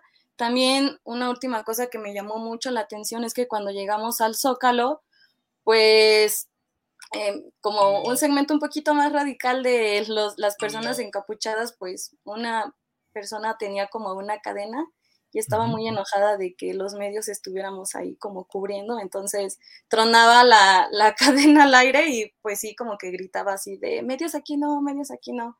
Fue como, yo siento lo más, como que lo más fuerte que hubo en la marcha, pero realmente sí fue, sí fue muy pacífica y se llevó con mucha tranquilidad. Bien. Y pues para finalizar, solo los quiero invitar a, a suscribirse a las a las redes sociales del programa, que estamos ahí en todos lados, en Telegram, en TikTok, en Facebook, en Twitter, eh, en la tienda astillada, en julioastillero.com, que siempre andamos ahí compartiendo cositas. Y pues a darle like a, este programa y a suscribirse.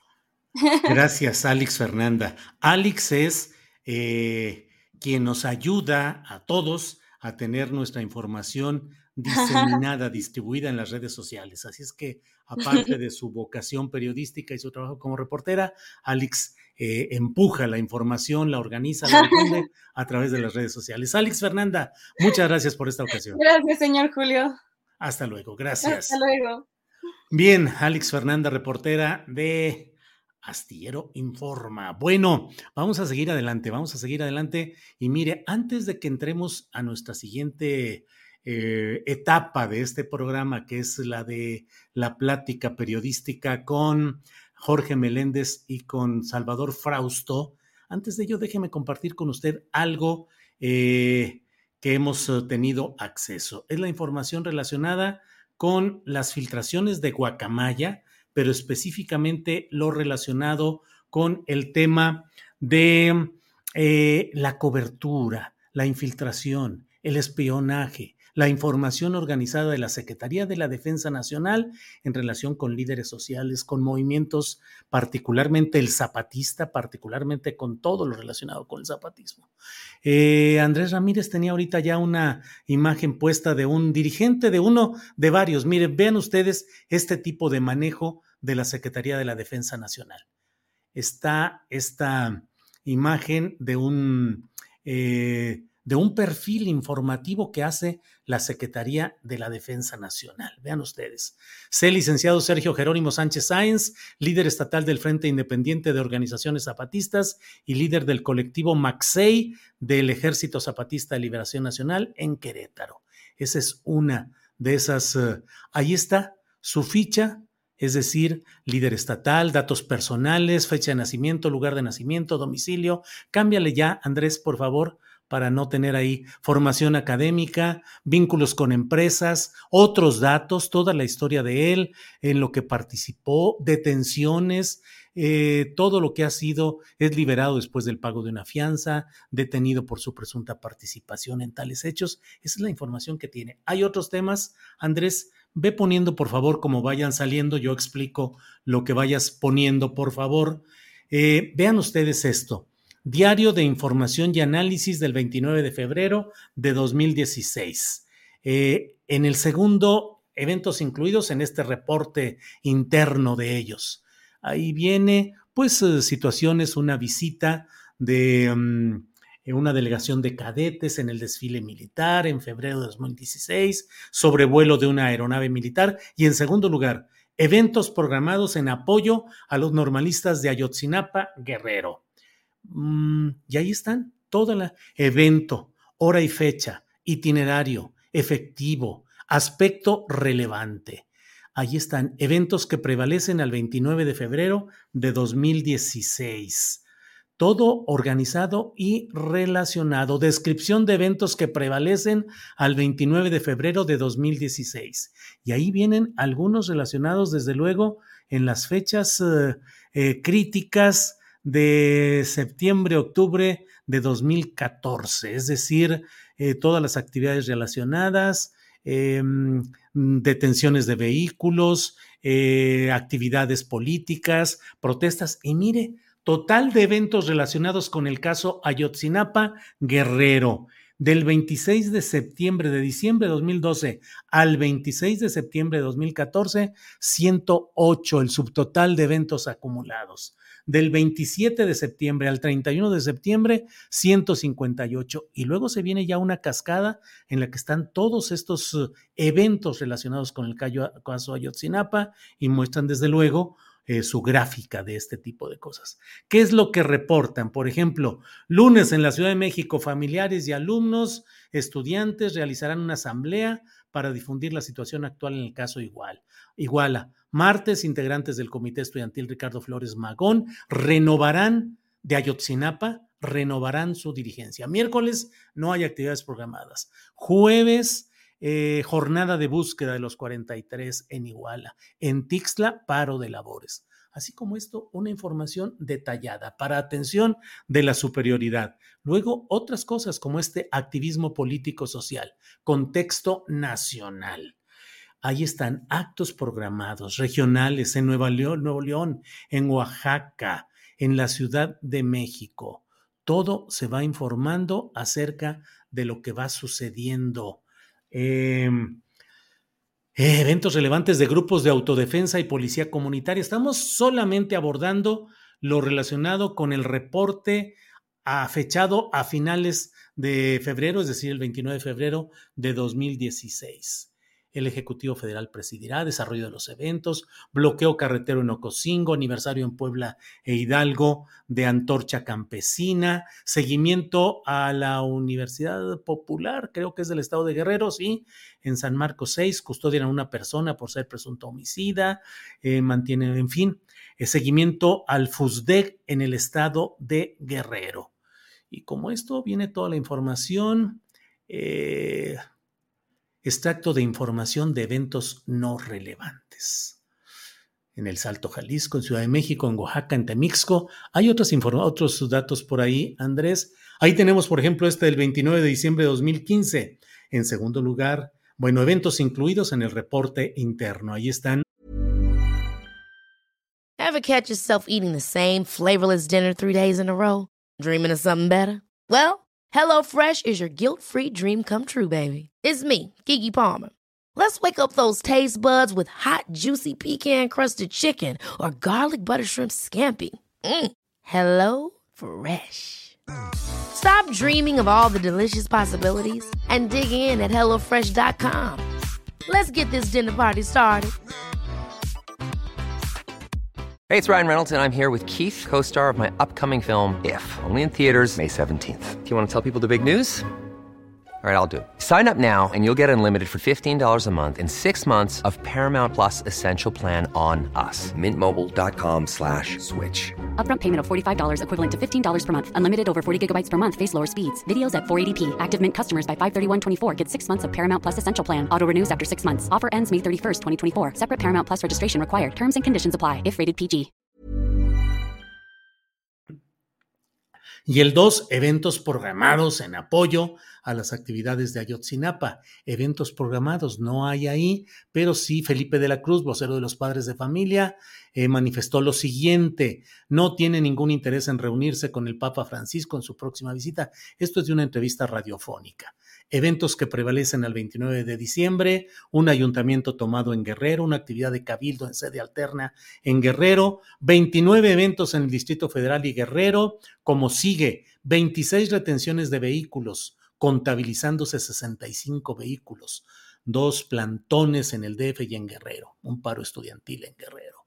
Descripción de eventos, paro estudiantil, la retención detallado, quiénes, cómo, dónde, en qué municipio, la hora, la fecha, todo eso, todo eso y ahí está como siempre el total de eventos relacionados con el caso Ayotzinapa, la gráfica, activismo político-social en el contexto nacional, lo que hay en esa fecha, en fin. ¿Hay alguna otra cosa por ahí dentro de todo esto que tiene Andrés Ramírez, quien nos hace favor de colocarlo, de otros eh, reportes que hemos eh, tenido de parte de lo que se está eh, manifestando en estas filtraciones que está dando a conocer, que están en los archivos de Guacamaya y que nos ha llegado por aquí. Mire, ahí está toda la información de las de los diarios. Em, es lo relacionado con Sedena y el tren Maya. Esto corresponde solo a 2020.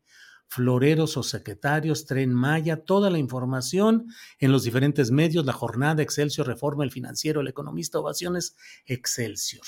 Por ahí debe haber alguna otra, alguna otra imagen eh, que vamos a poner enseguida alguien puso y lo veía que decía, por solo algunos tienen, así lo puso, huevos para difundir ciertos asuntos de los uh, realizados por Guacamaya. Pues no, no es cuestión de huevos, contestó Ángeles Guerrero en el chat. Dijo, es cuestión de recursos, no tenemos los recursos para poder dedicarnos, poder concentrarnos en sacar toda esta información.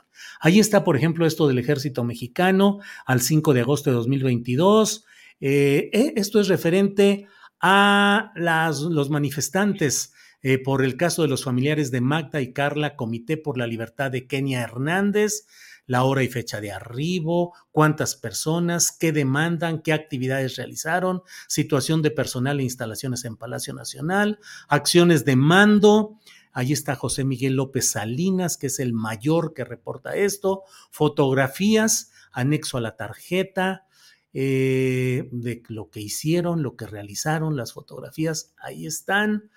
Eh, hay otras, mm, hay otros espacios, Andrés, que yo creo que ya no lo pongamos en el que vienen fotografías de algunos de los activistas, pues para no sumarnos a, difundir estos hechos, pero vienen las fotografías de, de los activistas, en algunos casos ni siquiera vienen datos más que algún volante o alguna descripción de la organización a la que pertenece y lo que está realizando con su fotografía ahí.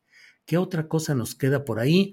Nos queda, bueno, eso ya, digamos que es más o menos lo mismo. Ponle, por favor, Andrés, lo que se refiere a lo de los zapatistas. Em, mm, esto es de 2006, febrero de 2016 y luego viene ya eventos programados en apoyo a los normalistas de Ayotzinapa Guerrero. Como le digo, ahí viene todo, seguimiento a la problemática por los hechos del 26 de septiembre, todo lo que ahí está. Andrés, pues creo que son todos, son, pero nos quedó alguno relacionado con el doctor Lumbreras. No sé si lo, lo tuvimos porque hay una parte en la que se reporta específicamente lo del ejército zapatista. Em, déjenos ver porque pues como sabes somos eh, un equipo entusiasta, profesional y cumplido, pero pues nos falta tiempo, nos faltan manos a veces para poder organizar y poder eh, eh, presentar todo este tema. Mírese de ese mero, a ver si lo podemos abrir. Este es muy peculiar, el doctor Lumbreras, que hace un reporte de las actividades de las actividades del EZLN en el 26 aniversario. Entiendo que el doctor Lumbreras es un académico, de hecho ya lo busqué para ver si nos da pues su opinión de por qué está ahí esto confidencial. Actividades realizadas por el EZLN con motivo de los 26 años de su irrupción pública. Doctor Jorge Alejandro Lumbreras. Ahí viene todo un estudio, toda una Normalmente los eventos que han desarrollado son de carácter cultural y religioso. Actualmente el Caracol 2 es el que representa mayor relevancia. Por lo anterior, esta Secretaría de la Defensa Nacional ha mantenido un despliegue operativo acorde con la situación social y delictiva en el estado de Chiapas con eh, tropas jurisdiccionadas a la séptima región militar, actualmente con el apoyo de la Guardia Nacional. A ver si hay más imágenes. Ahí vienen fecha y lugar, actividades, número de participantes, observaciones. Todos concluyen sin incidentes. Ahí está todo esto. Em, 200 bases de apoyo zapatistas, 15 personas de apariencia extranjera, encabezados por Diego Ruiz Núñez, alias comandante David, encargado del mencionado Caracol. Eh, todo eso viene ahí en esta información. Resaltó la postura del EZLN en contra de los proyectos gubernamentales, manifestando que el sistema continúa siendo el mismo desde su irrupción armada en 1994. Pues bueno, sobre este encuentro internacional de mujeres en lucha, María de Jesús Patricio Martínez, Marichuy. Bueno, pues ahí están, con el objeto de verificar la conformación de nuevos municipios autónomos en los municipios regulares de Motocintla y Chicomucelo, eh, se ordenó a un no sé, un comandante, no sé, realizar vuelos de reconocimiento con el resultado siguiente y van dando los detalles de esos vuelos de reconocimiento. Ahí están más datos de este vuelo, latitud, longitud, toda la información. Eh, presencia del Ejército de Zapatista de Liberación Nacional, situación política, eh, ahí está todas estas informaciones. Esto del municipio de Motocintla. Bueno, pues eh, ya iremos viendo, iremos sabiendo exactamente qué significa y qué representa toda esta información de la Secretaría de la Defensa Nacional, metida hasta el hueso en la observación, la información, el espionaje, la infiltración de movimientos sociales. Hay un apartado que se refiere a líderes sociales y bueno, pues ahí está toda esa información, que es una parte pequeña de lo que está liberando eh, Guacamaya y que bueno, pues nosotros hemos tenido acceso a esta parte específica.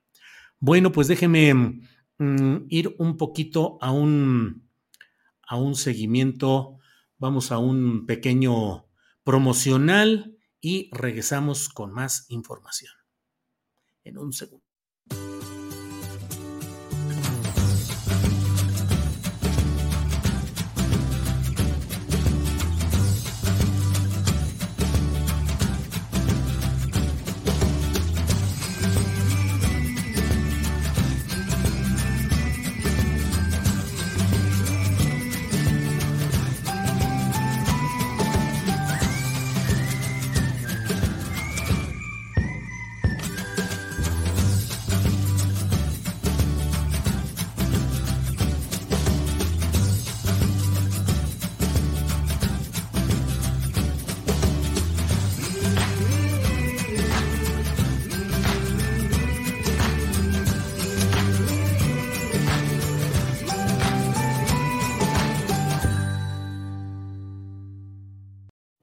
Agrego algunos detalles más a esta información que he dado a conocer sobre la información o espionaje de la Secretaría de la Defensa Nacional a movimientos y a líderes sociales en la página de enlace hacktivista.org, que es el único órgano que está realmente, es el único verdadero. Hay una página, hay una cuenta de internet que se llama Guacamaya Leaks o algo así, que es absolutamente apócrifa y que sin embargo los opositores al gobierno del presidente López Obrador la están utilizando como un punto de referencia, como si fuera real. No es cierto, todo lo oficial está en el enlace hacktivista.org y ahí dicen sobre estos documentos de la Secretaría de la Defensa Nacional. Dice que terminan sus fichas, la Sedena, sobre líderes sociales con dos puntos hasta el momento no se tiene conocimiento que mantenga vínculos con integrantes de organizaciones delictivas. Eso pareciera ser lo que les preocupa, que no vaya a haber vínculos con integrantes de organizaciones delictivas. Señalan en Guacamaya, Sedena no puede decir lo mismo sobre sí misma. Dice, agrega, no hemos tenido tiempo de investigar mucho, pero acá hemos subido algunos documentos que pueden ser de interés público, donde se ve qué clase de actividades la Sedena está investigando como, comillas, amenazas a la seguridad nacional, comillas, en vez de investigar al crimen organizado y otras amenazas reales. En otra parte dice cobertura mediática, dice, sobre por qué se publicó primero en Latinus, la guacamaya respondió, unos cuantos periodistas ya tenían la filtración. Lo que pasa es que hacer una investigación de calidad se demora meses. Loret solo tardó unos días en encontrar algunos informes médicos de AMLO. Nos gustaría que todas tuvieran acceso a la filtración, pero en este caso no es posible, ya que hay información que en manos de narcos podría poner en riesgo a mucha gente. Sin embargo, se compartió con varios periodistas de investigación que escribieron a DDO Secrets o al enlace Hacktivista, nos guste su política y sus reportajes o no. Eso es lo que ha publicado eh, Guacamaya respecto a este tema de Loret y de latinos. Bueno, antes de irnos a la mesa de periodismo, déjeme seguir informándole de algunos otros hechos relevantes de este día. En particular, mire, hoy el presidente de México tuvo una reunión con empresarios para ampliar el paquete contra la inflación y la carestía. ¿Qué se dijo? Aquí está este segmento. Basado en la confianza, el gobierno federal otorga a las empresas firmantes de este acuerdo una licencia única universal que por lo que hace a las actividades de importación y distribución de alimentos e insumos para el envase de alimentos de dichas empresas, las exime de todo trámite o permiso, incluyendo aquellos del Servicio Nacional de Sanidad, Inocuidad y Calidad, SENACICA, y de la Comisión Federal para la Protección contra Riesgos Sanitarios, COFEPRIS, así como del Impuesto General de Importación. Así se les confía la responsabilidad de asegurar que las mercancías que comercian cumplen con las normas sanitarias de inocuidad y calidad. Durante la vigencia de este acuerdo y en el marco de la licencia, la autoridad suspenderá la revisión de toda regulación que se considere impide o encarece la importación e internación de alimentos y su movilidad dentro del país. Esto incluye aranceles, barreras al comercio exterior no arancelarias y otros requisitos para su ingreso y circulación nacional.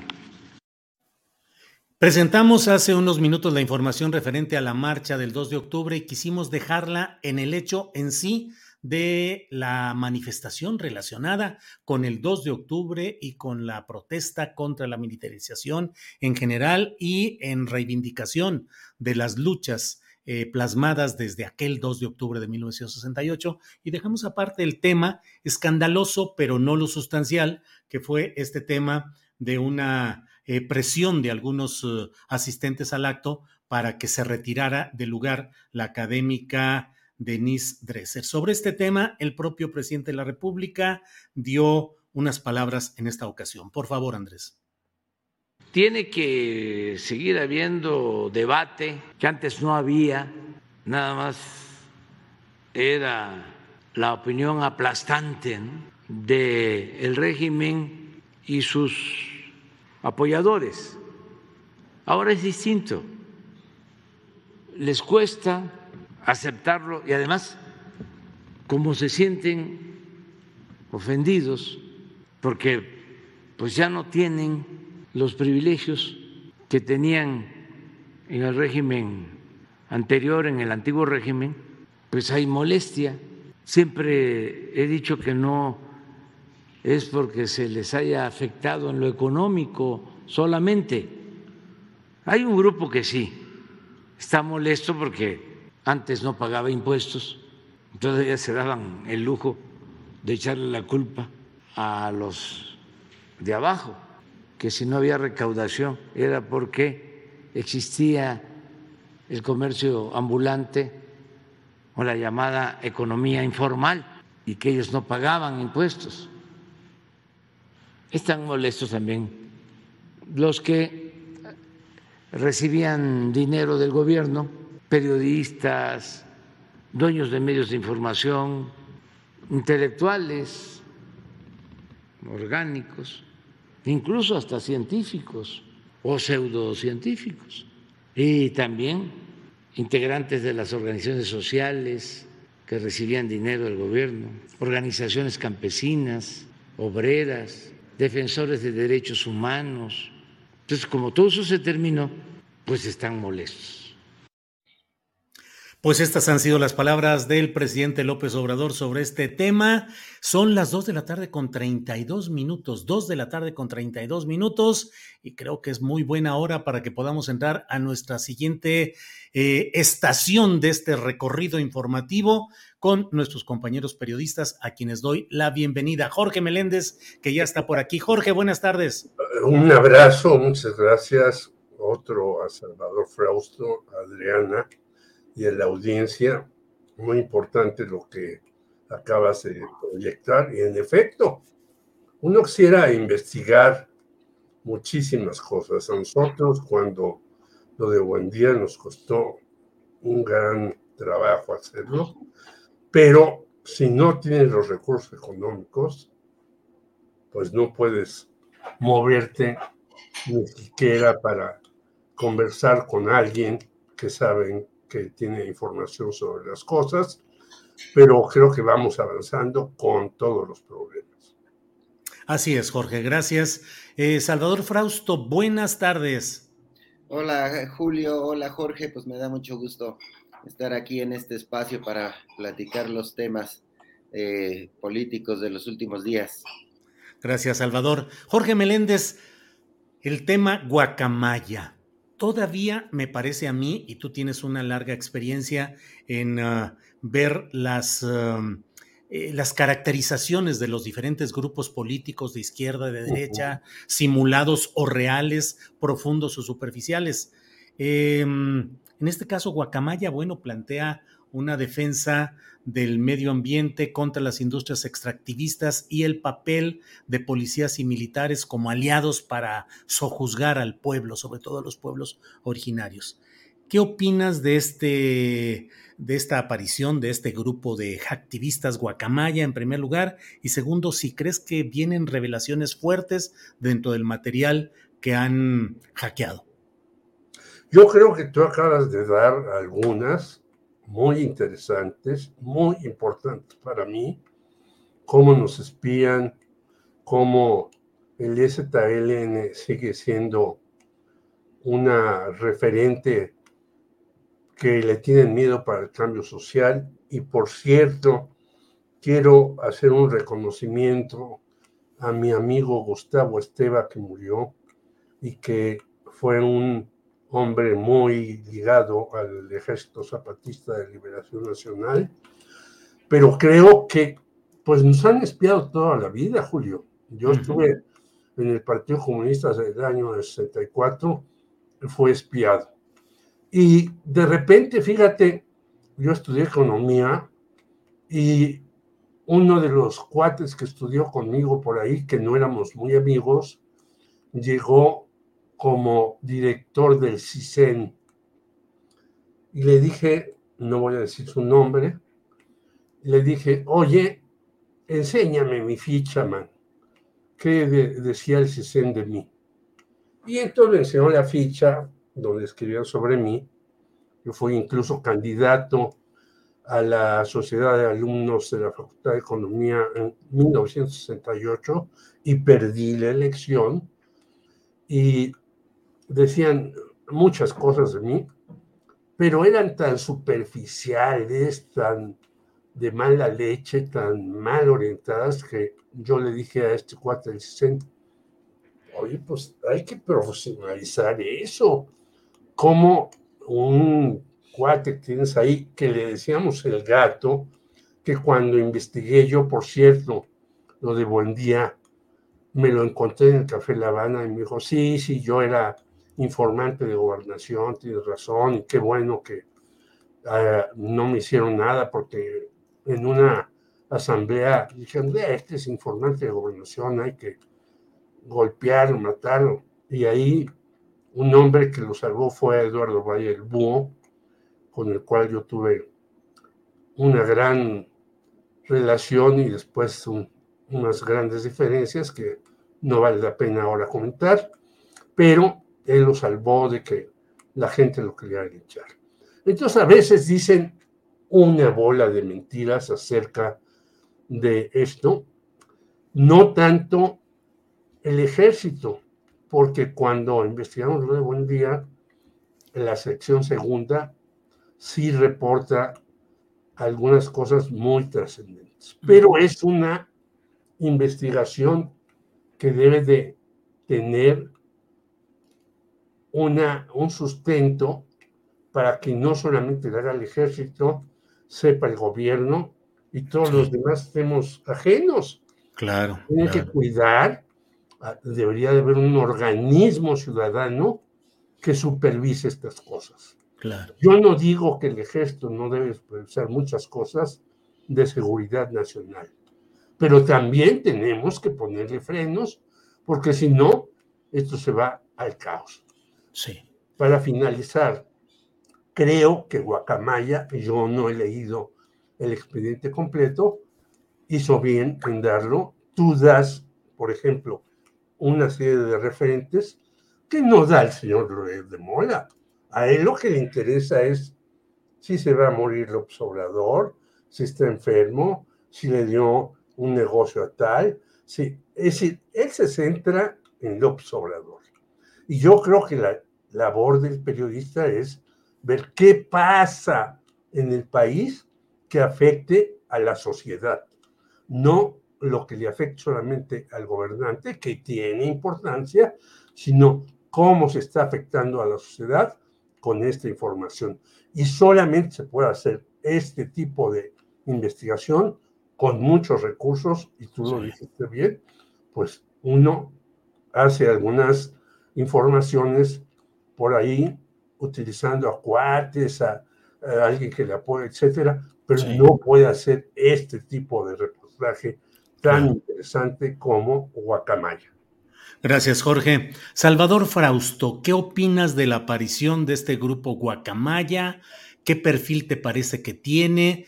Izquierda radical, izquierda, grupos de inteligencia de otros poderes extranjeros, simulación. Eh, digo, simulación en cuanto a parecer un grupo preocupado por intereses colectivos o populares, cuando en el fondo estuviera por otro asunto. ¿Y qué esperar? ¿Qué vendría? ¿Qué puede venir? ¿Revelaciones fuertes, sísmicas?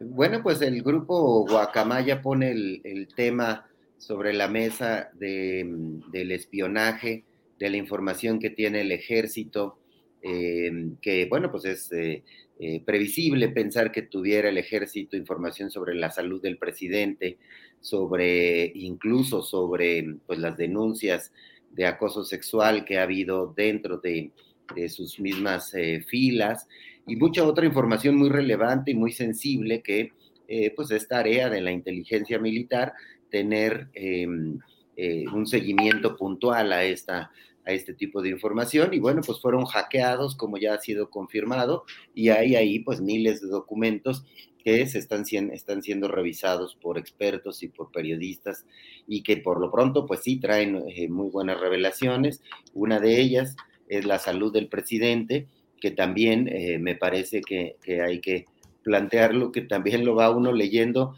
y vas diciendo, bueno, pues está bien atendido el presidente probablemente tuvo que haber este, informado a la, a la nación, pero de que están eh, atendiéndolo puntualmente, también está ahí eh, ese, ese dato, como refiere hoy Oscar Cedillo en su columna en Milenio.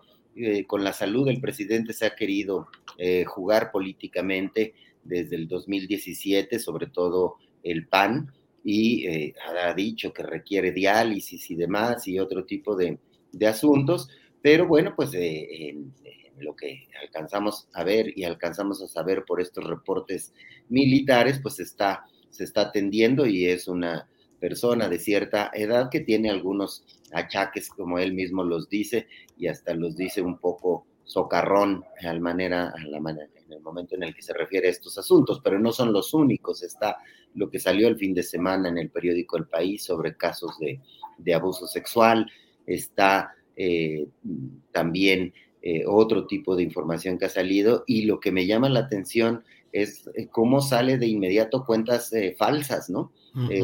cuentas falsas que están tratando de sacar raja política y confundiendo a la gente que tuvieron eh, muchos, muchos seguidores durante el fin de semana, muchas vistas.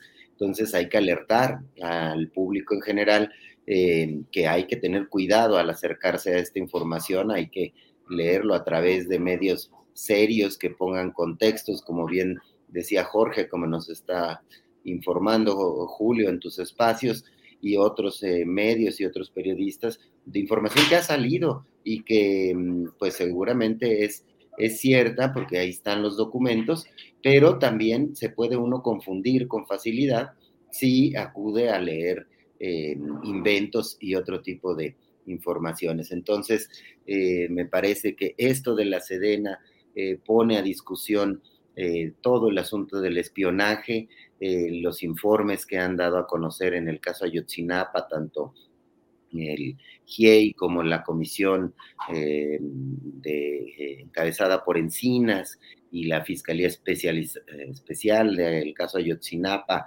eh, que ya está ahorita por lo pronto descabezada, y han dado cuenta de una serie de documentos que son producto del espionaje militar y de otras áreas también eh, del gobierno o de unas áreas eh, distintas de, eh, tengan acceso a estos mecanismos que puedan espiar a ciudadanos, pues estamos viendo que la información es un valor importantísimo para los actores políticos y que a partir de ahí pues se toman decisiones y se van conociendo el, rumbo que sigue, que sigue el país. Entonces, sí me parece que van a salir más informaciones eh, producto de los espionajes desde distintas áreas. Está también el informe este de tres medios de comunicación sobre el espionaje a tres, a dos periodistas y a un activista de derechos humanos. Entonces, eh, pues lo que estamos eh, viendo es que cuiden todo lo que digan y no, hagan de más, este, porque les puede salir el tiro, el tiro por la culata, pero sin duda pues nos van dando nortes y pistas. Yo me eché más que la, eh, los documentos de la Sedena este fin de semana, revisé con mucho cuidado eh, los informes que tienen que ver con, con Mayotzinapa y pues sí, son muy brutales y es muy difícil eh, tener conocimiento de todos esos WhatsApps de los que ya dio este, cuenta en primera instancia la periodista Penilei Ramírez y que ya circulan profusamente entre activistas y entre periodistas y es brutal la información que uno alcanza a leer ahí y está siempre la pregunta de cómo debemos informarlo a la gente, con qué contextos, con qué eh, niveles de, ética para no lastimar por un lado el debido proceso, pero por otro lado la sensibilidad de las eh, familiares de las víctimas. Entonces, eh, pues que está candente el espionaje, está candente y es de un momento en el que el mito del que se habló durante muchos años sigue, eh, seguimos viendo evidencias de que no es un mito. El espionaje es fuerte y eh, por lo que alcanza a verse, eh, no siempre pasa por, los, ah, por la autorización de los jueces. Salvador, antes de cerrar este tema, tú como periodista, como maestro de periodistas, como alguien que se dedica a editar, a cuidar la manera como se presenta la información, con periodistas muy especializados, ¿crees que nos vienen momentos que nos van a poner a prueba como nunca antes por la cantidad de material que va a llegar y el tener que preguntarnos en términos de ética periodística qué privilegiar y cómo presentar esa información? ¿Crees que lo que venga pueda ser el mayor reto en materia ética para nuestro ejercicio periodístico? Claro, yo creo que ese momento ya está eh, en, la discusión de los, en las redacciones de los medios de comunicación, en la conciencia de los periodistas, eh, que privilegiamos. Es decir, en el informe de la Sedena, en el informe, en los informes varios de Ayotzinapa, qué es noticioso y qué contextos le tenemos que poner a los lectores, a las audiencias, para poder eh, darles a conocer eh, esta información. Me parece que es un reto bien importante para, para la ética periodística en este momento, para el profesionalismo en el que nos movamos los periodistas. Es un momento crucial porque es un mar de informaciones y que eh, pues no hay reglas escritas, em, sino dependen pues de de la decisión personal personalísima de las discusiones internas en los medios de comunicación. Es también un asunto de abogados, que deberíamos consultar abogados, sobre todo porque podemos estar eh, lastimando el debido proceso eh, de los casos y dejar eh, y que queden libres presuntos delincuentes o delincuentes por la información que nosotros damos a conocer. Y, lo otro que me parece este, brutal es lo que decía hace un momento, el, eh, los padres de los, eh, de los estudiantes, los familiares de alguien que haya fallecido en alguna circunstancia, o información que sean indicios, cosas de habladas y que pongan en, peligro el prestigio de algún eh, ciudadano, incluso de algún funcionario, ¿no? Es decir, em, qué delicado es qué hacemos con esta información eh, es un tema para discutir en las redacciones, en la academia, para organizar foros. Es un momento crucial eh, para la, ética periodística. Gracias, Salvador. Eh, Jorge Meléndez, pues, es un tema que nos mueve, conmueve y remueve todo lo que ha sido nuestro ejercicio periodístico. Pero, Jorge Meléndez, ¿qué opinas de la marcha del 2 de octubre realizada ayer? Eh, por una parte, qué significa en este contexto de un proceso de eh, reiteración, de prórroga a la estancia de la Secretaría de la Defensa Nacional en el control de la Guardia Nacional, que pareciera que ya está muy cocinado, muy avanzando en el Senado de la República. Yo creo que, y empiezo por lo último, esto ya está muy cocinado.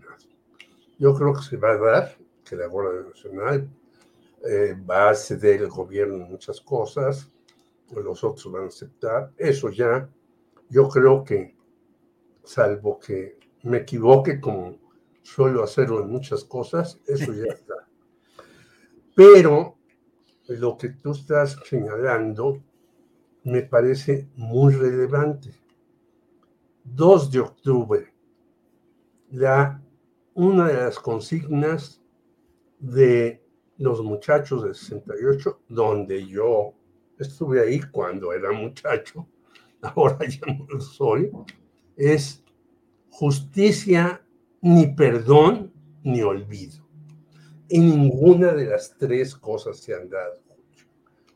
Justicia no se dio porque, acordémonos, se llevó a, pues a su domicilio un tiempo al señor Luis Echeverría, luego salió por ahí un abogadete, ay, no, ganamos porque teníamos la razón y no sé qué. Bueno, ni perdón. ¿Cuántos participaron en ese asunto? Pues muchísimos, no solamente dentro del ejército, sino incluso funcionarios que ahora son muy exigentes con López Obrador y que estaban del lado de Díaz Ordaz y de Echeverría a morir. Y olvido, no hay que olvidar porque estamos viviendo tiempos terribles, Julio. Hay cuatrocientos y tantos mil personajes en la 4T que han sido eh, asesinados, eh, desaparecidos y demás. Hay cien mil personas desaparecidas. Hay infinidad de madres que han hecho el trabajo que debió de haber hecho el gobierno. Hay situaciones gravísimas dentro de los jóvenes. No tienen posibilidad de empleo. Y cuando se abren tres o cinco lugares, tú ves que llegan 200 a concursar se quedan cinco y les pagan de cinco a siete mil pesos mensuales por un trabajo de todo el día. Es decir, estamos viviendo una situación verdaderamente terrible. Y por el otro lado, en una acumulación enorme de dinero de el, ya no digas el 1% de la población, del 0.5% de la población que gana como loco y que no saben qué hacer con su dinero y por eso vienen hasta las crisis, porque hay préstamos a la palabra y después vienen las quiebras y la venta de carros y la venta de casas y demás. Es decir, estamos viviendo en un caos económico, político y social.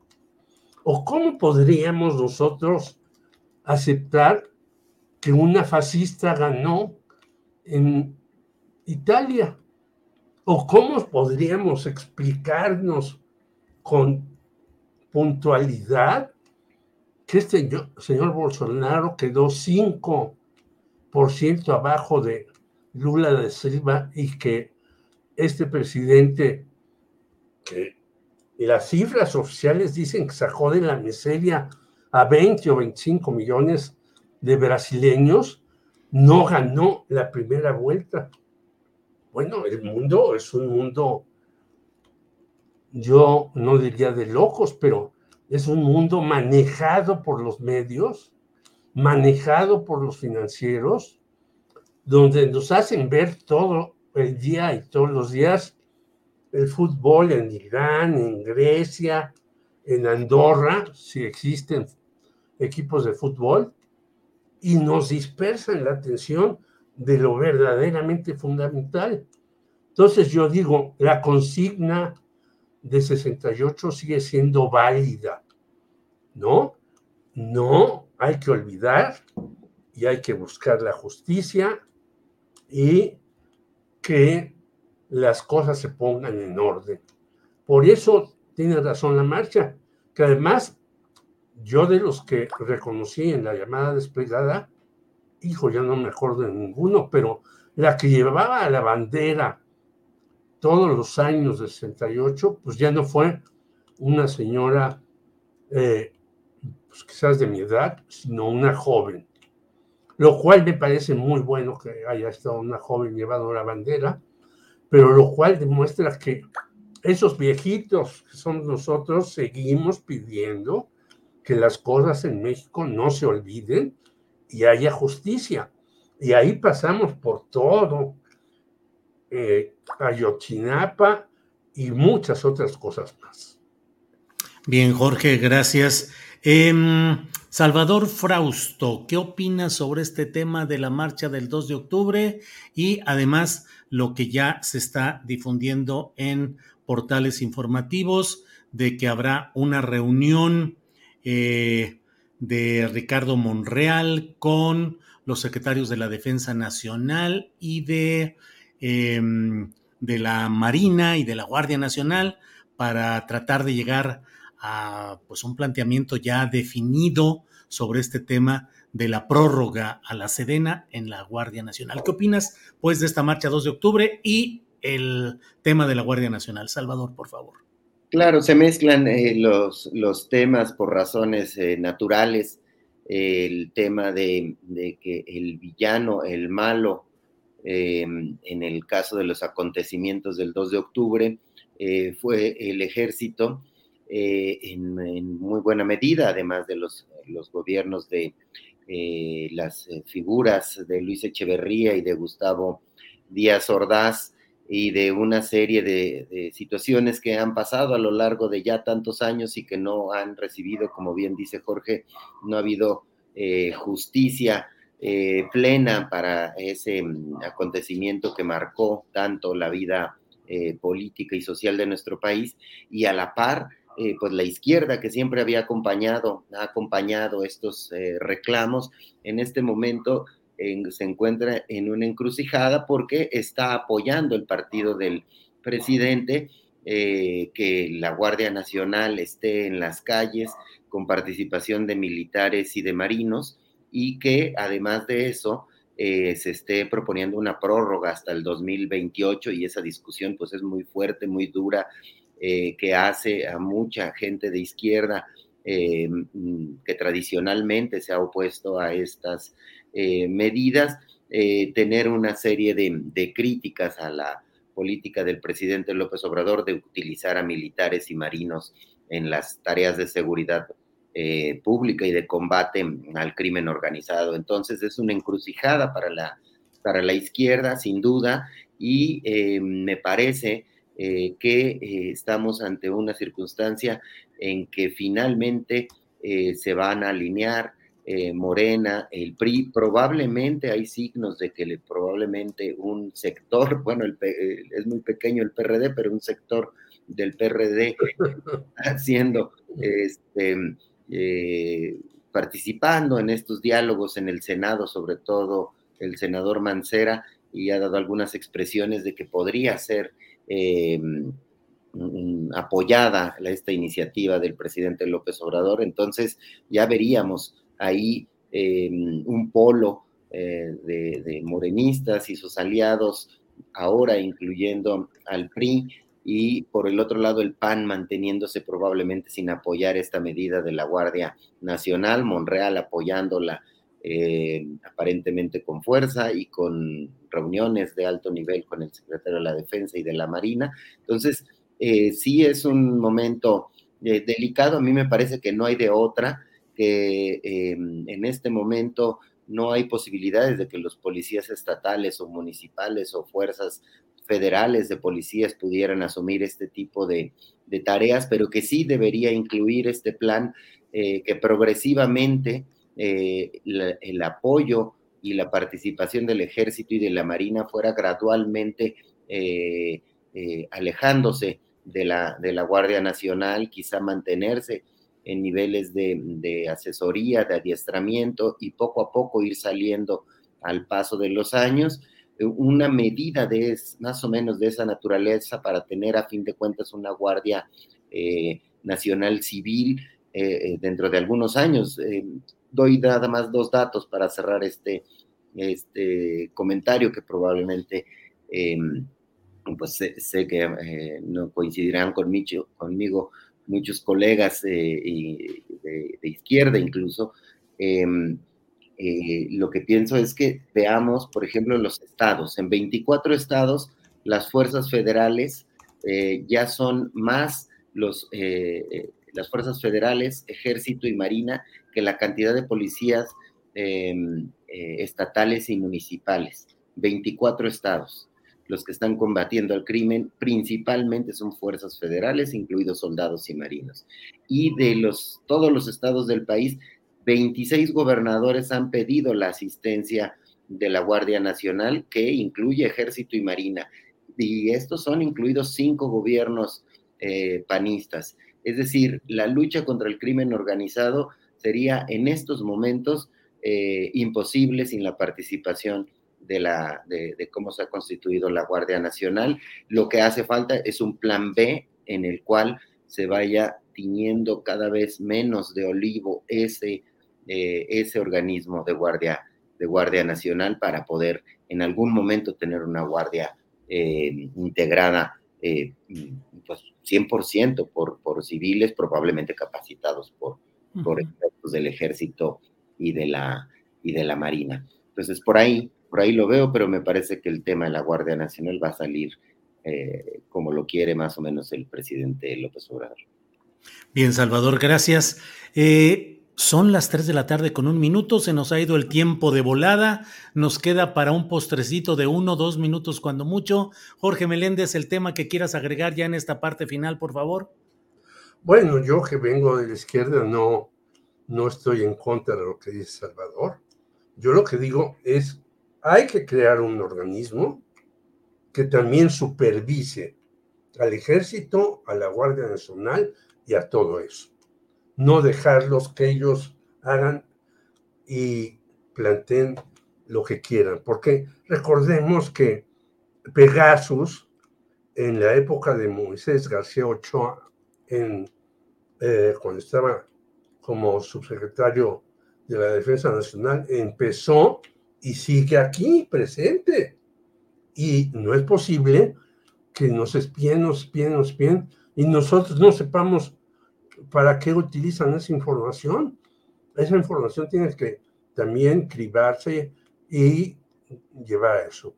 Y segundo lugar, yo creo que tenemos que tener mayor injerencia en el gobierno del señor Andrés Manuel López Obrador, muchos que hemos propuesto cosas y realmente se nos han hecho a un lado.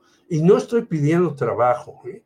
porque luego la gente dice, ah, bueno, como no te llamaron, no, estoy pidiendo supervisión de muchas cosas. Y eso sí digo, ¿por qué durante cinco o seis años le rebajan el presupuesto a Radio Educación y se lo vuelven a hacer? ¿Qué Radio Educación no importa? A veces se transmite muy mal porque se necesita el dinero para los instrumentos. Entonces, lo que estoy pidiendo es no solamente que la sociedad civil se involucre, sino que además los medios tengan una situación mayor, los medios públicos que transmiten cosas, porque alguna gente dice, ¡ay, se militariza el país! Yo nomás les digo, les pongo un dato, Canal 11.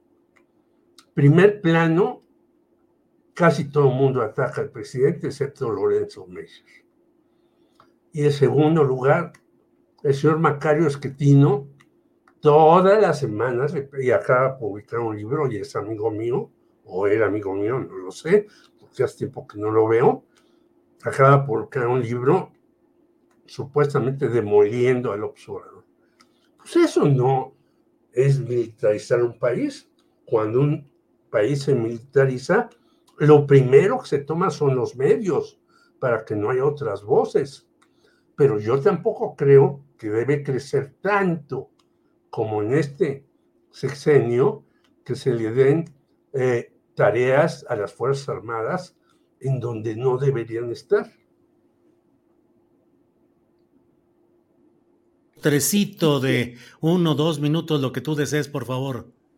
Claro, Julio. Bueno, pues eh, solo me parece que eh, toda la discusión que tenga que ver con la Guardia Nacional, la la participación del ejército y de la marina en tareas de combate al crimen y de seguridad pública, eh, la consulta ciudadana propuesta por vías eh, eh, lejanas al INE, a mí me parece positiva en tanto cuanto desata o es una oportunidad para desatar un debate nacional en la academia, en los medios de comunicación, entre los ciudadanos, el nivel ya de politización de la gente es eh, es muy importante. Yo escucho a, gente muy joven, eh, mis hijas tienen 20 y 14 años y en sus entornos se discute eh, la política, la militarización, la, las acciones del gobierno, los resultados en seguridad y em, ese tipo de consultas sin duda avivan debates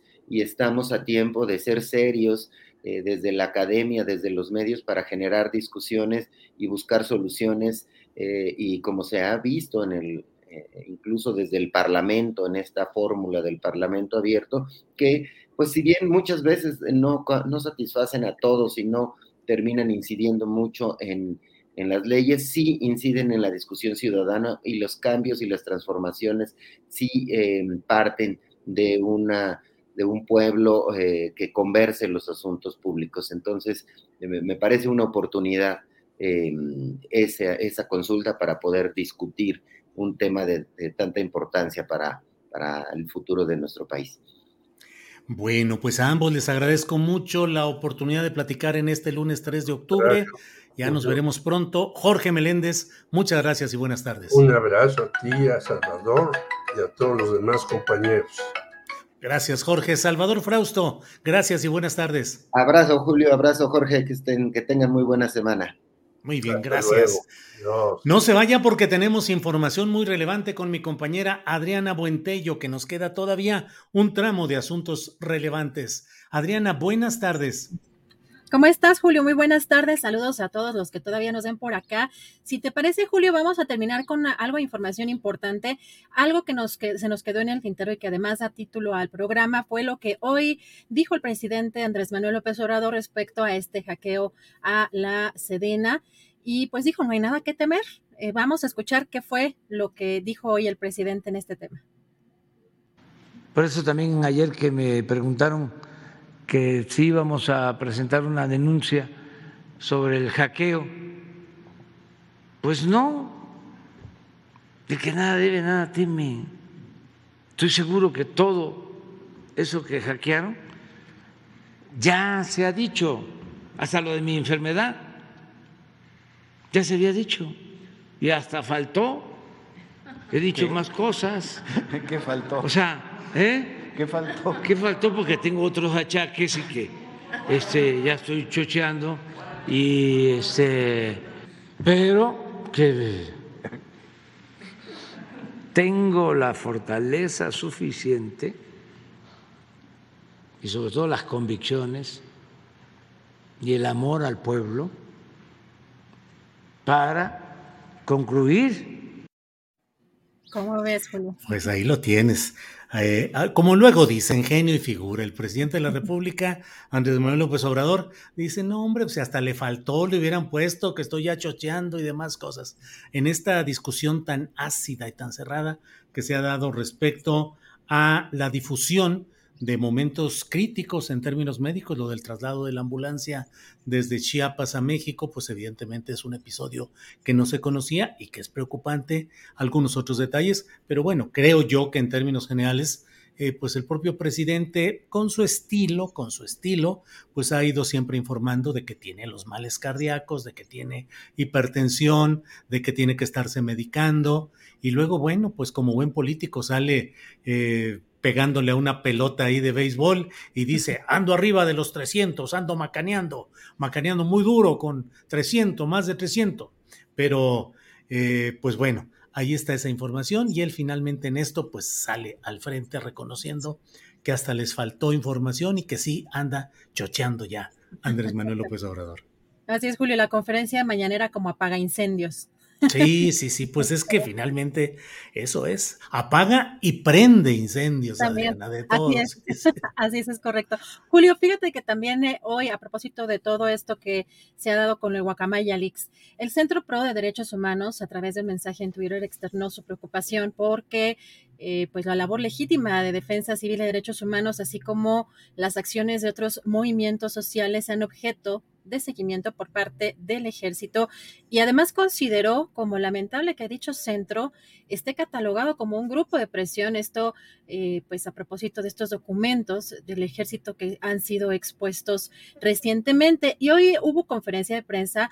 También hoy amanecimos con esta investigación de varios medios de comunicación y organizaciones. Una investigación elaborada por Animal Político, por la revista Proceso, por Aristegui Noticias, la organización también Red en Defensa de los Derechos eh, Digitales, mejor conocida como R3D, donde documentan cómo Sedena compró en 2019 un software espía a pues la única empresa autorizada para México en el caso del programa Pegasus. Hoy fue una, hoy se dio una conferencia de prensa a las once y media de la mañana em, en el Centro Pro precisamente, donde periodistas, defensores de derechos humanos y eh, organizaciones, diversas organizaciones civiles anunciaron la presentación de una denuncia penal en la Fiscalía General de la República por este espionaje llevado a cabo por la Secretaría de la Defensa Nacional en este sexenio, Julio. Y en, este caso vamos a ver, eh, les saqué tres videitos.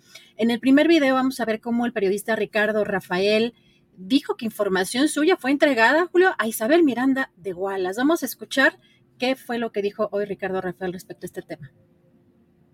Y es que la información obtenida se compartió con agentes privados cuya agenda no tiene nada que ver con las Fuerzas Armadas, y me permito precisar.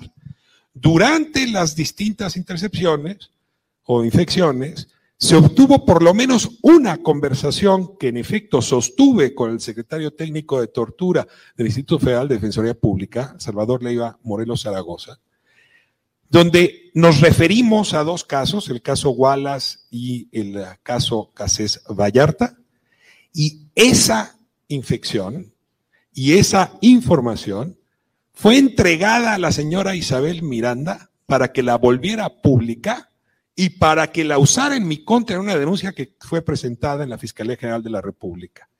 Es decir, que algún favor, supongo, le debe Isabel Miranda a las Fuerzas Armadas para que estas oficinas de inteligencia le hayan proporcionado esta grabación que después se usó en contra mía y por cierto también del presidente de la Corte.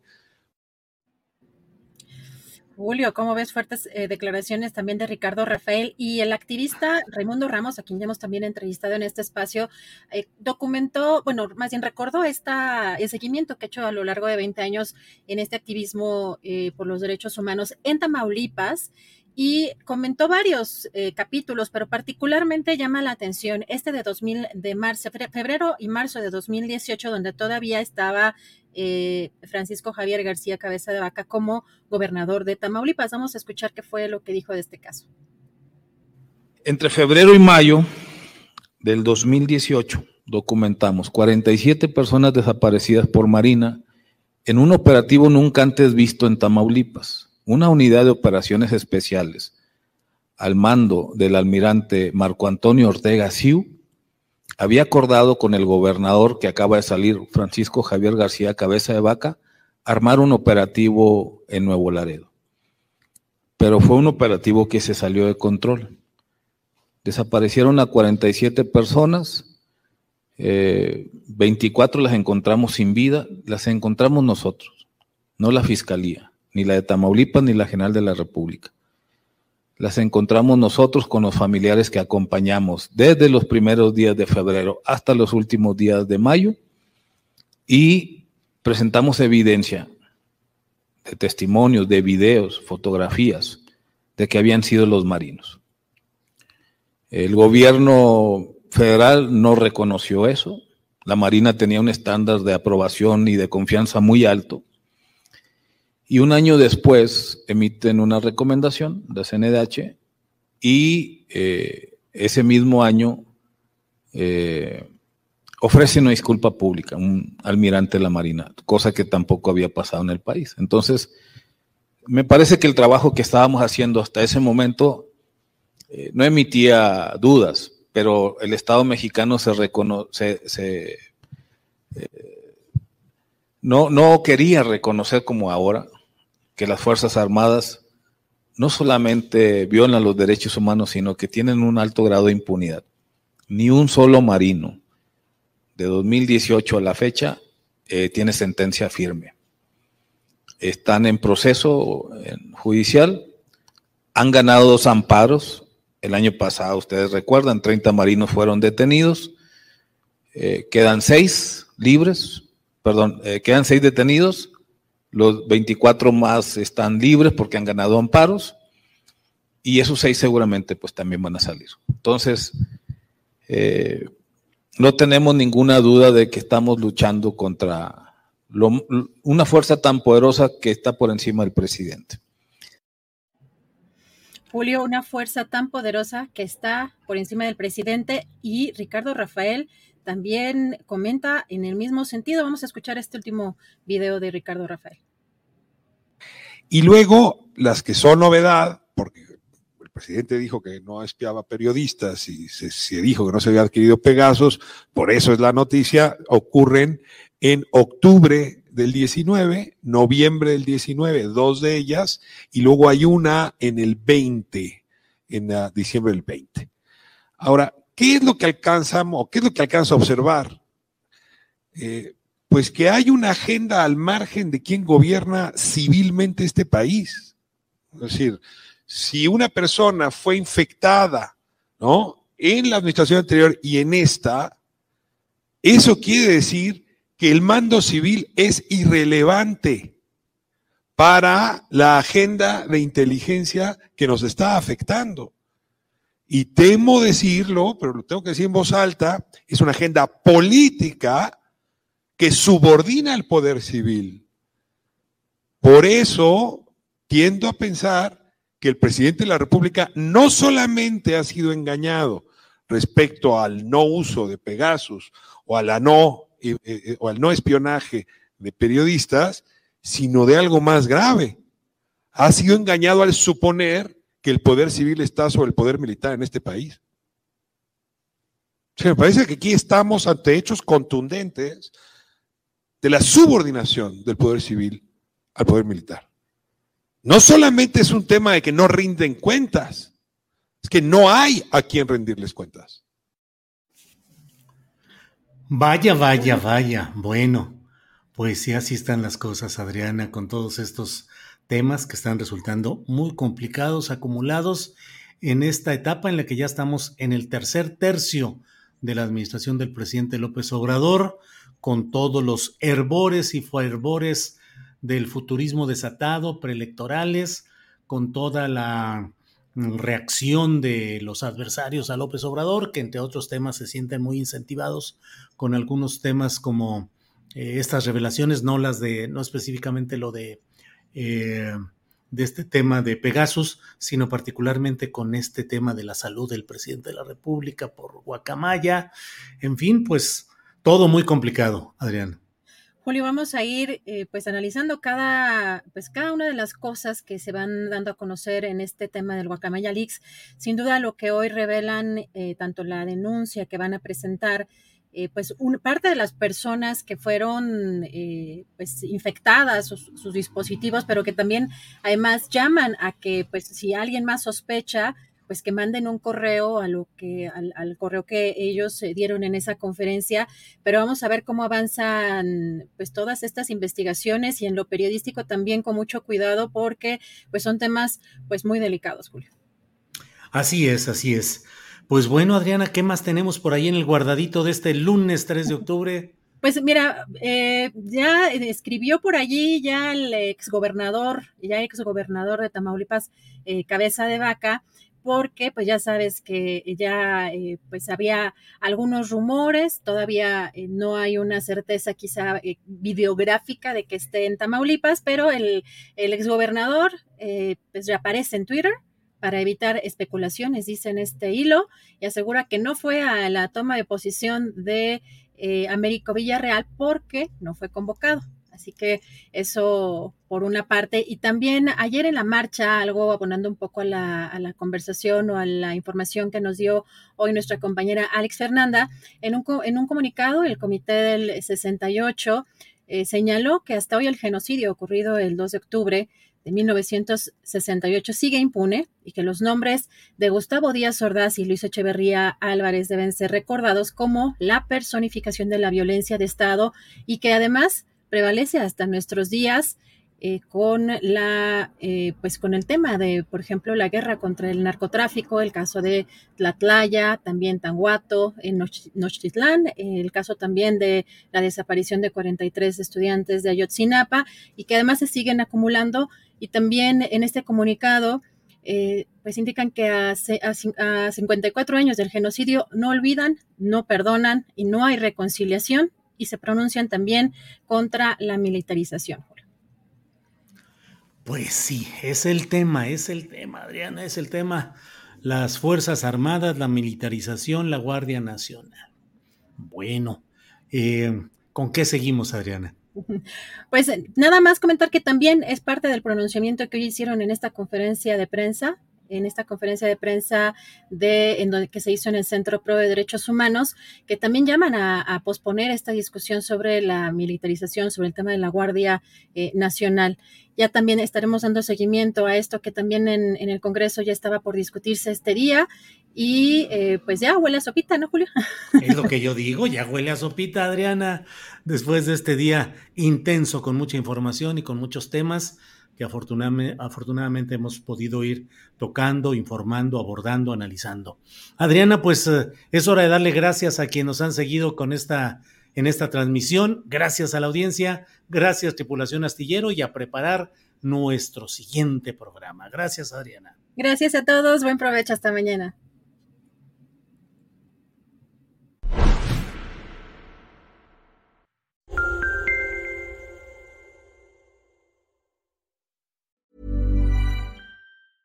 Hey, it's Danny Pellegrino from Everything Iconic. Ready to upgrade your style game without blowing your budget? Check out Quince. They've got all the good stuff shirts and polos, activewear, and fine leather goods, all at 50 to 80% less than other high end brands. And the best part? They're all about safe, ethical, and responsible manufacturing. Get that luxury vibe without the luxury price tag. Hit up quince.com slash upgrade for free shipping and 365 day returns on your next order. That's quince.com slash upgrade. Hold up. What was that? Boring. No flavor. That was as bad as those leftovers you ate all week. Kiki Palmer here, and it's time to say hello to something fresh and guilt-free. Hello Fresh. Jazz up dinner with pecan-crusted chicken or garlic butter shrimp scampi. Now that's music to my mouth. Hello Fresh. Let's get this dinner party started. Discover all the delicious possibilities at hellofresh.com. Para que te enteres del próximo noticiero, suscríbete y dale follow en Apple, Spotify, Amazon Music, Google o donde sea que escuches podcast. Te invitamos a visitar nuestra página julioastillero.com.